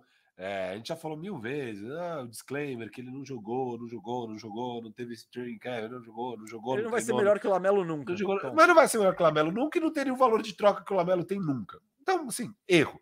Agora Nossa, o Kuminga. Imagina, imagina você no mercado oferecendo o Lamelo. É, não, sinistro. Tipo, você, pega o que você quiser. Você pega o que é, você quiser. É, tipo, é tipo, você pega o esse time... feito. Não, você, liga pro Minnesota, você pega o Carl Anthony Towns e, e ainda um troco. Total, você pega é. o Beasley ainda, sei lá. É, mano. Não, é, então assim, cara, é, ali foi um erro, claro. É, ficou muito claro muito cedo. Acho que aqui a gente vai demorar anos para falar o que, que, teria sido certo. E eu acho que o certo é o Kuminga. É, e, e, cara, no, no, querendo ou não, para maximizar esse time, você quer maximizar esse time, não vai ser com um novato. Então, não vai ser então, com um novato. Então, para maximizar. Não, maximizar mesmo. Você tá falando de dois. É, a gente acabou Eu tô falando agora, esse ano. Exato, esse, esse, ano, e o próximo. Maxi... Esse ano. Você quer maximizar esse ano? Não vai ser com um novato. Não, eu então, digo que esse ano e ano que vem, é, de novo, Não, não vi, eu pre preciso ver mais minutos do Kuminga, etc e tal. Mas eu tô dizendo, do que eu já vi do Franz Wagner, etc e tal, esse é um cara pronto. Não, eu Le- sei, Cri- mas sabe o Cris Duarte? Pega o Duarte, por exemplo. Eu sei. Novato, pronto, chega e joga, sabe? Tipo, Eu sei. O que eu tô falando é outra coisa. O que eu tô falando é. Você concorda que o foco principal de tudo, tudo, é Dá um maximizar esse ano. E É esse ano, porque tá, tá aí, tá aí o título. Dois, Vai eu lá. dou dois. É que nem os caras falam, ah, mas o Lebron joga, tá jogando até 39. Gente, a, o histórico de armadores baixinhos que com grande longevidade é pequeno. Se, se você for pegar aí, o que, nem o que o Chris, que o o que o Chris CP3 tá Paul tá fazendo é- fazendo, isso é o fora da curva. Em Exato. geral, acontece, não em geral, mas, pô, muitas vezes acontece o que aconteceu com a Isaiah Thomas. O Isaiah Thomas estava no auge, ali perto do auge, aos 33, 34 anos, sofreu uma lesão sinistra e nunca mais foi o mesmo. Ele preferiu não voltar. Então, o, o LeBron, cara, o LeBron vai jogar até 43 se ele quiser. Porque ele tem o, o físico, o porte o QI. O, quando, quando a- a parte física do Curry for embora, e eu honesto, e por mim ele podia jogar mais 8, mais 10. Eu quero ver o Curry na, na NBA o resto da vida. Só que eu não acho legal. Dá pra ficar contando. E, e isso não é nem pra você, filho. É mais pra galera que tá comentando aí. Eu, eu não acho que dá pra você ficar contando. Ah, não, mas tem cinco anos de auge do Curry ainda. Ah, não, mas tem seis. Ah, não, mas, o- mas o Chris Paul tá jogando até 38. Cara, é agora. Seja, agora, nesse exato momento, a gente tá Beleza. vendo Curry com nível Chegamos MVP. nisso. Chegamos aqui juntos. Estamos juntos. É Tamo agora. junto. Show, vamos, vamos se é moleque. agora, se é agora, o melhor Partiu. de a gente maximizar não vai ser nem com o Franz Wagner, nem com o Cominga. Não, você pode vai trocar ser os dois. Vai ser Beleza. trocando. E no mercado de trocas, eu acho que o Cominga tem mais valor que o Wagner. Então, Vamos dar uns jogos, depende. é, então assim, cara, eu não acho que foi um erro em nenhum aspecto, porque se você, se a estratégia for, pô, eu quero agora e quero depois, o Cominga vai ser melhor, eu acho. E se é, é agora, o Cominga também é melhor para trocar. Então, cara, eu acho que é um acerto em qualquer aspecto mesmo. Eu acho que é um acerto. Mas vamos Eu ver. acho que no final da ano, do- do- ó, vamos guardar, vamos guardar essa conversa no bolsinho É, e aí é no final do discussão ano a legal. gente vê. É, velho, porque mas sim, o o Kuminga é mais risco e mais e mais reward, mais prêmio, mais upside, você pode tirar mais coisa. E o Wagner, cara, ó, que joga. Esse cara vai jogar 13 anos na NBA. Isso eu não tenho dúvida. Mesa, Caio Augusto, contribuição de 5 reais, obrigado. Grande Caio. Man- Mandou uma pergunta. Pensando que o Harold mantém esse ritmo quando a gente estava falando do Wizards, é, o time deve renovar com ele ou usar para moeda de troca no meio do ano? Eu, Ah, renova, eu, é, Mantém, mantém. Você não tem porque mandar ele Mantém, embora. mantém. Tipo, e o Harold, ele, ele ele é um cara para situação específica. Não é que ele tá fazendo 17 pontos, que alguém vai se enganar e falar, puta, achei meu pivô de franquia, posso trocar todo mundo e é só trazer o Harold que eu vou ser campeão. Não, o Harold tem características muito peculiares. Ele é tipo esse ataque instantâneo saindo do banco, chega metendo ponto, ponto, ponto. Mas, cara, ele é um pivô de dois e pouco, ele é super baixinho, é. Você não pode falar, beleza, eu vou construir meu time em volta do Harold e, e ele vai ser meu pivô assim para eu ganhar tudo. Então só isso já diminui um pouco o valor dele numa troca. Ele tá no último ano de contrato, também já diminui um pouco o valor dele numa troca. Se o time que tá pegando ele tem o objetivo de mantê-lo. Então, Caio, eu acho que o Washington, cara, pela primeira vez tem algo que tá dando certo, assim, não pela primeira vez, mas você- você vê algo que tá rolando legalzinho, assim, vamos que vamos, vamos até o fim. E se você É. perder o Harold também, você não vai ficar, oh meu Deus, como essa franquia vai se recuperar da saída do Harold. Beleza, bola pra frente. Então eu. Você tá por aí também? Não, tô por aí. Eu, eu acho que é manter, o contrato vai ser amigável. Eu não, eu não acho que ele é um cara que consegue no mercado ganhar uma puta bala, então você consegue renovar por um preço bom. Tá dando certo, ele tá feliz lá. Eu, eu não, não, não mexe, não penso mexe muito. nisso, né? né? É, não Óbvio, também não é. Nossa, não encoste, que é aquilo que a gente faz. É, direto a gente tá arrumando a casa, arrumando os times. A gente fala, não, então pega isso aqui. Daí os torcedores, tipo, não, não encoste no JT Thor. Tipo, não, o Cauê, né? Não encoste no Tyrese, no Tyrese Max e no, Ele no acertou. No Furkan Korkmaz, no Taibo, no. Bebop Paul. Tipo, cara, não, encoste. Pode encostar no Harold. Se, se, fizer, se pintar uma troca que faz sentido com o Harold, pode trocar. Mas também não é um cara que você queira se livrar e que você deveria ter o intuito de renovar com ele, porque tá fazendo bastante sentido lá. É, filho, resumindo, eu acho que é tipo o cara que não. Você não vai receber em troca o que ele tá te entregando na quadra agora. Vai ser muito É. raro isso acontecer. Então, mantém ele, vê o que acontece, deixa, deixa, fica, continua andando nas good vibes ali, continua seguindo as good vibes, não, não mexe, não mexe nisso. Aqui, vamos reforçar, hein? Esse, esse superchat já entrou, mas pra galera que não tá vendo, tá escutando aí no Spotify, na Aurelo, e no, ou no player favorito, né? O João Lucas M. Moreira, valeu pela contribuição. Ele está procurando um Uno de firma com escada ano 2001 e motor 1.0. Então, o Uno de firma é aquele mesmo que você, que você pode botar a escada em cima, tal, fazer aquele reparo. É, o ano, eu não sei o quão sério ele tá em relação ao ano, Eu acho que ele tá bem sério, cara. Bem Bem, sério. sério. bem mas você acha que sério. tem uma margem para erro? Não. 99 a- Eu acho que Cara, se você, tiver você- um Uno 90, seu de pé de 99 a rato. 2003, não, Não sim, sim. venha com o ano 2000. Você não sabe como é frente. que era o Uno do ano 2000, né? Não, Nem o não. 2002, né? Você tá com cara de que não sabe. A safra, né? A safra 2001 de Uno, meu É. Você não amigo, me- não nunca fizeram venha. um Uno como em 2002. A escada não para, velho. Ela cai. Eu acho, eu acho que se você tiver Você uma tá lá em cima de- e não vai dar. eu, eu acho que se você tiver um Uno 2000, mas bom, bom, Não. Entre em contato com o João Não, Lucas, entra. Eu, 2001. eu acho. Não, eu- é nebuloso, Ó, a gente não tem mais informações além comigo, dessa. Firume, põe em contato com o João Lucas. Eu tenho um Uno 2000. Eu vou falar, bicho, vai passear. Você não ouviu? O cara tá gastando todo o programa, superchat atrás de superchat, porque ele quer um 2001. Se ele quisesse um 2000, eu te garanto, ele já teria conseguido. Tem uma fila de gente com carro Uno 2000 de escada, motor 1.0, querendo se livrar dessa jossa. A raridade é o 2001, cara. Estamos atrás do 2001. Chega. Foi, foi de fato uma safra de Unos memorável. Jamais será esquecida na, na indústria brasileira a safra de Unos 2001. Eu, eu gosto demais disso. Ô, João, por favor. Eu, eu tô. não a me gente reembolsa mal. isso, a gente Não, reembolsa. Não, não me entenda mal aqui. Eu tô torcendo para você achar essa preciosidade. Mas Digo mais- eu digo- vou gostar muito que ainda demore mais umas semaninhas, porque Digo mais, quero- Firu, Firu, mais Firu. Firu, Firu, Vou fazer Fala. uma promessa aqui. Se a gente conseguir esse Uno pro João, a gente vai fazer um bandejão dentro do Uno. vamos, vamos fazer um, É na isso. escada. Na escala. É isso, galera. Vai ter bandejão no Uno. Vamos ajudar o João nessa. Aqui, Posso, ó. ir- posso ir no pique nessa? Léo Rodrigues, dois reais, contribuiu e falou: Giannis melhor que o ID, fato. Fato. Fato. fato. Pô, fato, Verdade, acabou. verdade, verdade, verdade, verdades. Pronto. Acho que zero pessoas vão discutir essa informação. É, ontem, inclusive. O Firu do passado, talvez. Ah, não, mas no passado dava para discutir. Hoje não dá para discutir isso, uai. É, no passado, muita gente discutia. No passado, quando eu falava isso, muita gente concordava, inclusive. Tipo, quase todo mundo, inclusive. Ah, hoje sobrou você. Esse barco hoje é você num madeirite. No... Nem Não, não você tá tem mais eu. no seu Eu barco. não tô nesse barco, óbvio que não. As coisas mudam, as pessoas não entendem isso.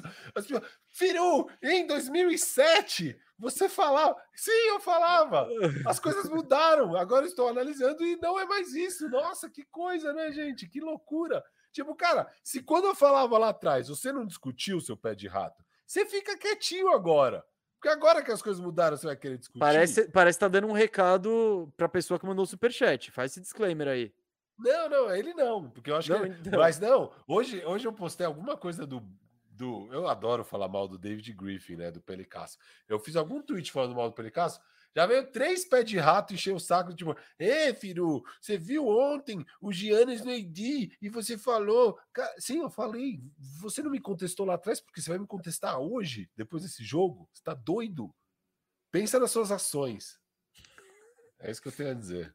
Olha, se você tomou, se você que tá aí do outro lado tomou uma lição do de moral do Firu e você achou que ela foi apropriada, vale repensar algumas coisas aí, porque. Mas. Dica Ah, de vida, dica de vida. Calma. ah. Conteste uma opinião na hora que ela foi emitida, não dois anos depois, quando do nada criaram-se novas evidências de que não é mais aquilo. Então Tá. é isso. Esse- É isso. Essa aí é a dica do Firu, grande dica do Firu. Aí, ó, vamos lá para a mensagem do Pedro Neiva aqui, lendo para quem tá no Spotify, no Orelo, ou no player favorito de podcast. Aqui, Pedro ó. Neiva que é um membro mesmo. É um É um membro. membro grande. Você aí seja membro também do canal. Seja membro, você, ou sub. Os Lakers, sem o papai, comportam-se como alunos numa sala de aula quando a professora pede licença para ir ao banheiro. Pedro, eu acho que é isso. Eu acho que é isso. que é isso. e, e- e eu não sei, e, e tipo, e não por maldade das crianças, é só porque elas são umas crianças doidas mesmo. E não sabem se. E estão perdidas. É isso. Não sabe o que fazer, é, não sabe como lidar na situação. É meio que o Westbrook, ele, ele olha a linha de três e arremessa, puxa aquele contra-ataque, não tá nem aí. É aquele moleque que subiu em cima da carteira ali e tá surfando. Ele não sabe que ele tá fazendo isso, ele não deveria estar fazendo isso. Talvez dê certo, mas pode dar errado. Gostei muito dessa mensagem aí, Pedro Neiva. É, e o Lebrão, ele põe ordem na casa ali. Põe ordem na casa.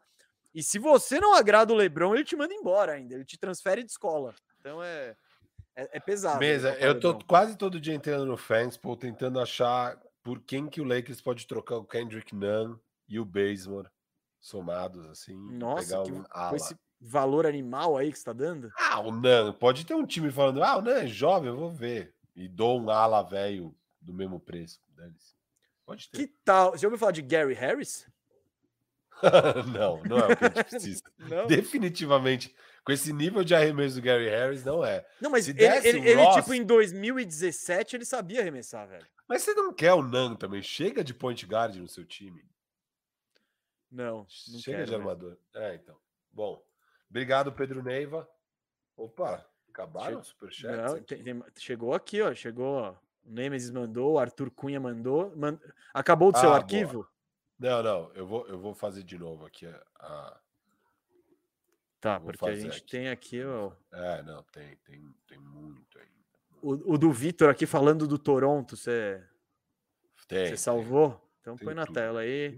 Eu, sou, um eu sou um monstrão, né? mesmo? É. Ó, vamos lá. Tem mais três superchats. Ou mais, depende de você. É, ou mais, mas estamos com, tamo com tempo bom para falar desse superchat. Tava com medo de não dar tempo, porque às vezes a gente. se Esse a gente já falou mais aqui, ó. Eliseu, se, se o não É verdade. machucar, vai ser MVP unânime novamente. Unânime eu Nossa. acho difícil. Tem Ah, sempre um então firu agora- votando no Lebron. É, no Luca, no. Joker. Para mim hoje, sério. Aproveitando, vai. Ah, Para mim hoje. não, porque você tinha 15 minutos legal para responder bem os superchats, agora você quer entrar nesses 15 minutos É, finais na discussão do MVP. Ah, você, você é bem. Aproveitando. Ah, O pessoal tá meio doido em relação ao Joker, né? Ninguém tá. Eu vejo gente falando, ah, os três da corrida do MVP, ninguém fala do Joker. Gente, óbvio que o, Jo- o Joker tá em terceiro no Oeste, quarto no Oeste, com o time sem Sexto. ninguém. pique. Sexto. Agora... Ih, perderam então. O Tá. Tá tava, tava em terceiro, quando perdeu pro Dallas, caiu para quarto. Aí Dallas perdeu, imaginei que eles iam subir, mas então eles perderam o jogo, eu não vi. Mas eles estão ali. Eles, eles vão. Se, se Dallas tá ali com o home court no Oeste, sem Jamal, sem Michael Porter Jr., com o Joker postando números bizarros dele, bizarros. E Uhum. qualquer estatística avançada, o Joker é o primeiro da liga, disparado. Então, assim, ele tem que estar nessa conversa. Posso dar o, o top 3 do momento aqui? Pode. Sem pensar, sem nada. Sem- e sem ordem também. É Curry, Joker e Paul George. Pronto. Luca tá na frente do Paul George. Tem minhas tem dúvidas, né? Cara, o Ah, time do Luca é pior e ele tá melhor. Tipo, Ele tá é igual. simples. Ele tá igual.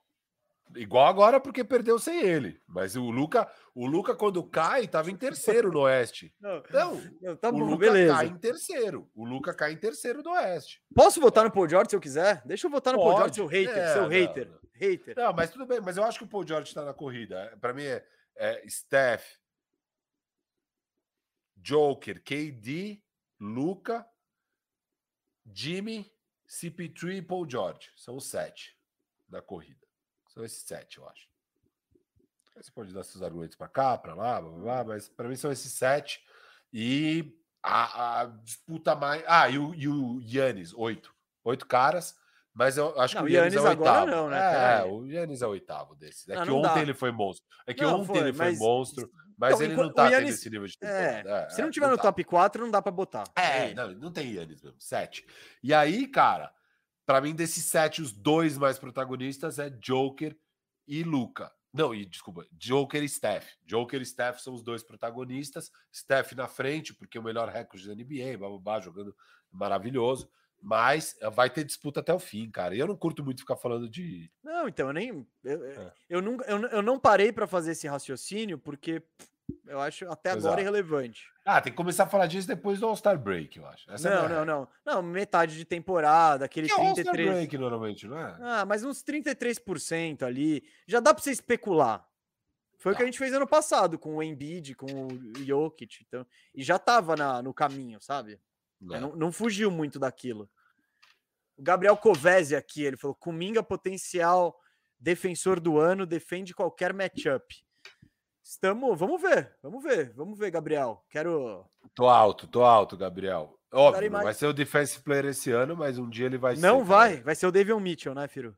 Também não vai. Mas, Você cara, quanto. Ou, e, e, além de, dessa classe do draft ser especial, quantos caras que já chegam bem na defesa? O que é o mais é mais difícil ainda, né? Porque às vezes o cara chega já é bom no ataque e tal, e a defesa você vai pegando. Mas, cara, Scottie Barnes, Kuminga, David Mitchell, Evan Mobley, é, o Franz Jalen, Wagner, Jalen Franz Suggs, Wagner, né? Suggs. Olha quanto defensor bom.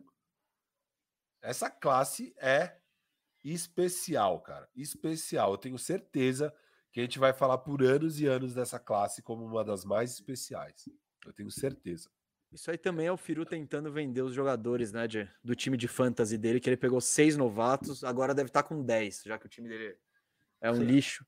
Mas tem, é... tem o Jeremiah Robinson, oh, tem, tô pegando os caras. Não tem o Herb Jones, é você, né, que tem. Tem, tem o Herb Jones ali. Mas ele Esse... é fantasy, né? Ah, é, é, cara, ele tá se mantendo, eu acho. Ele fez 21 ontem, que pra nossa liga tá maravilhoso. É. Nossa liga, Com 21 é ele tem vaga no elenco aí. Pô. O... Tranquilo, ainda mais esse elenco de pé de rato. Ó, vamos lá. 5-0. Gente, domingo, hein? 9 da noite, 9 e meia, Fantasy na é. Twitch, hein? Então, Victor Camini contribuiu aqui com dois reais e falou: fale um pouco da temporada do meu Toronto, do seu não, do nosso no... Toronto, Victor. Nossa, nossa. Toronto, time da minha namorada, Mirelle. Então eu vejo o Toronto acima da média das pessoas. Eu gosto muito do Toronto, cara. Eu acho um time muito redondinho. É... Eu gosto muito do Nick Nurse, ele é um top 3 técnico aí, mandando aquele top estilo Firu sem pensar. É... Cara, eu gosto. E é isso. A gente já falou do Scottie Barnes, o como ele é. Como, ele, como é legal ver ele jogar. Como, acho que foi inclusive o programa passado, exaltando os novatos. Então, Scottie Barnes ele caiu que nem uma luva aí. É muito legal o que o Toronto se propõe a fazer com essa defesa forte, que troca tudo, bem maleável assim. É, é um elenco de futuro, assim. O, o, Toronto ele fez um rebuild, se você for ver, mas é um rebuild leve, assim. Então ele está posicionado para o futuro. Ele, ele, ele, é um time que não está no auge, dá para crescer ainda. Mas se for ver que eles saíram da, foram campeões em 2019, agora, assim. Então eu curto muito tudo que está acontecendo em Toronto. Eu gosto do Masai Ujiri, acho ele um, um GM bem dos melhores da liga, gosto do Nick Nurse, um técnico dos melhores da liga. Então, confiando nessa estrutura, eu acho que é bem. É um futuro promissor, assim. Essa é uma das, das boas franquias, uma das franquias que a gente dá o benefício da dúvida, ao contrário do Kings e do Timberwolves. É, é isso. Eles estão em último do play-in, décimo lugar, né? Mas eles estão, cara, a é, um jogo e meio do quinto lugar, que é o Hornets. Então tá tudo muito perto. O Hornets é 9-7, eles são 7-8. Tá tudo muito perto ali, né? No, no, no, coisa. Mas eu tenho, eu tenho gostado desse início de temporada. Lembrando que eles jogaram, acho que os primeiros 10 jogos sem o Siakam. O Siakam tá começando agora. Então é um time que ainda pode evoluir. A gente falou muito deles, né, no último programa mesmo. A gente falou do Dalão, do, do uhum. Banton, a gente falou do Scottie Barnes, quando a gente estava falando dos é. novatos. É, é Eu um acho time... que é um potencial defensivo muito da hora. E é um time que tem as peças para dar uma versatilidade aí que o técnico precisar. Você não tem um star power pesado. Tipo, beleza, as estrelas, estrelas aqui são Van Fleet e o Siakam, né? Vamos lá. Não são aquelas estrelas de primeira prateleira e tal. Mas é um time é, é que, por exemplo, se o, se o Nick Nurse quer jogar com os os três alas de força, Anunobi, Siakam e Scottie Barnes. Meu, dá, e dá para fazer um esquema doideira, já tá metendo o time titular assim. Cara, eles precisam de um pivô. Você acha o Ken Bird, que é um pivô feijão com arroz. Você tem o Boucher, que é um pivô espaçador, mas magrelo. Mas você tem o Atua, que é totalmente ativo e vai para cesta. Enfim, eu acho que tem bastante coisa legal rolando em Toronto. Eles têm flexibilidade para trocas. Eles não têm contrato bucha. Eu, eu gosto do que tá rolando lá, sim. Eu também, eu gosto. Eu gosto, cara. Acho um time tem muita coisa ainda para melhorar, né? O início aí de Scottie Barnes, eu acho que ele tem tudo para ser o franchise player dessa franquia. Chegou já chegando, baita jogador. É... E é isso, é um time que, se, querendo ou não, é jovem, né? Os caras mais velhos é o claro. Siakam e o Van Vliet com 27 anos, dos principais, né? Óbvio, tem o Gorandrade, Ken Burch. Tem um veterano aí, tal, mas... É, não, da, mas do, da, do, da, do, do, do, Young Core, assim, você tem Van Vliet 27, Anunobi 24, Barnes 20, Gary Trent 23, Siakam 27, Atua 22, Dalano Banton 22. É, é um time Sim. jovem. Tem o Mikal Howley, claro, como é que fala? O Svi, eu não sei falar o nome dele. Mihailiuk, alguma coisa assim. É, 24 anos também, Malakai Flynn, 23 anos. Então, é um time. aliás, o Isaac Bonga tá aqui, pelo visto. É, mas, enfim, um time bem jovem é, e com muito potencial. Esse ano não vão fazer grandes coisas ainda, mas talvez já pegue um playoff, não duvido. Não, não duvido. Então, é, eu, eu, eu tava apostando nisso. É que, é que, e, inclusive, eu estava errado, mas estava certo ali na nossa prévia. Que eu botei oito times. Eu botei acho que 12 times nos playoffs do leste ali na prévia. É. Porque eu fui botando os times. Não, esse aqui é legal, esse aqui é legal, esse aqui é legal. Não botei o Cleveland e ainda assim ficou faltando vaga ali. Então, tá muito da hora o leste. Acho que a gente precisa fazer um programa de conferência leste ali e tentar fazer uma futurologia maneira, porque isso tá tá doideira é, o leste. É o verdade, leste... é verdade. A gente pode retentar decidir o que vai ser do leste. Mas, cara, o Toronto tinha colocado eles em décimo, eles estão em décimo, mas eu tô até surpreso que eles estão em décimo. Eu achei que eles estavam melhores, porque. Esse é... leste, leste é muito doido, cara. É, então, muito o leste tá doido. tá doido, né? Tá muito doido mesmo. Mas é... o que você falou do é. Scottie Barnes, ele pode ser. Eu não sei se ele tem o perfil franchise player, Firu. Mas ele, pode, ele tem aquele perfil, tipo, número dois da hora de ter no time, sabe? Que faz tudo e. Pode ser. Não... Cara, eu olhando aqui pro leste, rapidão, quem eu acho que cai. Para mim, o principal time aí dos 10 é o Sixers. o Sixers teve uma sequência aí boa, vai tá, tá despencando agora e vai despencar cada vez mais. Tá sem o é Embiid, é... né, mano? Não, é, então, mas eles estavam ganhando jogos sem Embiid. Eu falei, que é isso? Esse time um sem outro, Embiid, um ou outro. Ele... É, eles ganharam eles estavam numa sequência de vitórias com o Embiid jogando mal, assim, sei lá. É, e aí o Embiid machucou, eles ainda ganharam mais uns dois, três jogos. E agora eles perderam, acho que cinco seguidos. E, e eu acho que esse time tem que perder mesmo. É, esse time tem a menor condição de você ganhar jogos com o André Drummond jogando mais de 30 minutos. Esquece. O... Eu acho que a gente pode fazer um exercício da hora, Firu. É. Porque tanto eu quanto você achamos que o Milwaukee e o Atlanta vão entrar nessa Exato. festa aí. Esse é meu ponto. Então Milwaukee tem que tirar dois. Tem então, que tirar dois. Como é que eles entram sem o Toronto cair? Acho que até o Boston pode cair fora numa dessa. O Knicks está numa fase horrível, mas será que, que eu vou acertar essa braba do Knicks? Eu vou é, jogar então, na cara do Yuri Fonseca, hein? Knicks começou bem, tá caindo. O Fournier êxtase acabou, tá virando o bom e velho Fournierro. E precisa ver o que vai ser aí, né? É, o Kevin está bem, mas é um time que ainda pode dar uma desandada, né? Porque, pô, é, você tá dependendo de uns caras muito jovens ali, o Mobley, é, Mobley e Allen. É, parece consistente, não parece ser sorte o que tá rolando. Não, porque... não, não. O, cara, o é. Cavs, ele tá sem o Mobley, sem o Jarrett Allen. Eles terminaram o jogo com o Dean Wade de pivô é. e o é. Denzel Valentine. É tipo, eles não têm o Markkanen, eles têm então sem o Allen. Sem o Love. É, exato. Sem Love, Markkanen, Allen e Mobley. E eles estão jogando ainda. Meu, meu garoto Darius Garland, cara. Que... E sem Sexton, cara. E sem Sexton. Não, Sexton eu não conto porque o time fica melhor sem ele. Ah, Essa é minha você, braba. Você deixar ele no banco já ajudaria na segunda unidade. Você tá sem ah, isso também. Não sei, ele, ele, ele é polarizando. Deixa o Garland jogando 45 minutos e o Rubio. Eu não preciso de outro armador. Mas em. Mas é. O Cleveland é bem legal. Eu não, não sei se eu derrubaria, não. Eu tô. Eu, eu, eu falei pro Firo no início do programa, eu falo, cara, eu acho que eu tenho a impressão de que eu só assisto Charlotte e Cleveland, porque eu vejo, eu, eu me pego vendo, tipo, pô, Cleveland e Celtics, tá bom, vai. Pô, sei que Charlotte e Washington, vambora.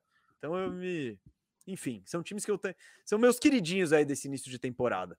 Tem mais superchat aí, Firu? Cara, Não, não que eu não que eu tenha separado. Eu só vou ver aqui, vou, vou, caçar aqui rapidinho. Mas enquanto isso, o Vitor, só para finalizar. Tem, aqui, tem, que... tem superchat. Tem dois então, aqui, ó. Então manda ver. Tem dois, vou botar na tela aqui. Aí de nós aqui, se a gente. Tá, falha um pouco do meu Toronto, então tem mais dois aqui. Eu vou botar aqui um segundo, galerinha. Desculpa, pessoal que está ouvindo apenas em áudio e tá me vendo enrolar aqui, tá me ouvindo enrolar. Arthur Cunha. O que vocês acham do Bulls colocando Caruso de power forward, simulando Draymond Green? O que eu acho é que o Bulls não tem outra opção. tipo, é... O Firu, a, a, gente discutiu isso no programa passado, inclusive, né? Que o Firu falou: Ah, eu acho que o DeRozan vai ser o 4, tal, papapá. Eu falei, eu falei, eu não, eu não discordei isso de você, Firu. Eu só acho que, na minha visão na época, não era sustentável você ter um time tão baixo assim. Mas eu imaginei que certa hora isso fosse acontecer. Você botar, porque o Bulls não tem um não tem um PF, um PF de ofício decente. É sempre os Derrick Jones, essas essas essas dragas aí, a Lizzie Johnson, caras que são não são completos assim. Então, é, o que o que está me surpreendendo é que isso tem funcionado mais do que eu imaginava. Claro, vamos numa série de playoff que você enfrenta um time sete vezes, é, os times começam a se planejar para isso. Porra, vou pegar um time que é todo baixo. Como é. eu tomo vantagem disso? Mas... Não, e agora sem o Vult, acho que é um pouco disso que o Arthur tá falando. O, o Caruso tá jogando um pouco nesse papel meio Bruce Brown, sabe? Ali naquele small ball do Nets, assim. É, então não é nem só a questão do Demar jogando na posição 4, mas até o Caruso jogando mais defendendo lá dentro, assim, é meio doido. Mas, cara, é, é, eu concordo com você disso de, de que tem funcionado e, e, assim, considerando quando tá o Vult, daí o Demar na 4, que é aquela escalação dos melhores jogadores, sem o Patrick Sim. Williams que machucou. Monta o time de videogame. É, meio um time de videogame, Sim. mas que, cara, o, o Lonzo e o Caruso são tão bons marcadores de perímetro. E o Lonzo é alto, grande, né? Então isso compensa. Que, cara, compensa eles põem tanta pressão no adversário que tá dando certo e parece sustentável essa defesa. Me parece sustentável. Então, eu não sei, mas uma coisa do Bulls e enfim, não vamos ficar falando muito de Bulls aqui, mas que me chama a atenção positivamente, cara, é que isso até poderia ter sido previsível. É a dedicação e a vontade dos caras. É tipo, você vê, não tem Miguel, não tem. Mano, você vê o Celtic, lembra o Celtic que a gente falava do que Celtic? curte jogar junto, né? Eles estão curtindo muito. Todo tipo, mundo queria estar tá lá, todo mundo então, decidiu estar tá lá, né? E, e, é o perfil, são caras que não ganharam nada da vida, então que eles estão afim de correr. Tá, Caruso, beleza, mas tipo, ah, The Rose. Tudo, não, não, e tudo caras Vult, que foram mais duvidados do que deveriam na carreira. É, Tiveram, sim. receberam menos valor do que o que era devido. Tipo, todos eles, é o mesmo perfil, cara. É, Vult, talvez o Lavine não. Não, Lavine subestimado pra caralho a carreira inteira, não, cara. Ah, não, subestimado. Não sei se subestimado. subestimado. Não, tudo bem, é o cara de estatísticas boas é, em times tipo, ruins. Não é um jogador não, então, vencedor. É isso. Então, essa disposição é diferente do Celtics, que você olha aquele clima de. Puta, de novo estamos aqui. Saco cheio, hein? Puta, olha lá, olha lá o Tatum de novo driblando a bola e dando um arremesso desequilibrado de dois pontos. Não, o Bulls tá todo mundo com tesão, assim, tipo, todo mundo com disposição, correndo, fazendo uma jogada pelo outro.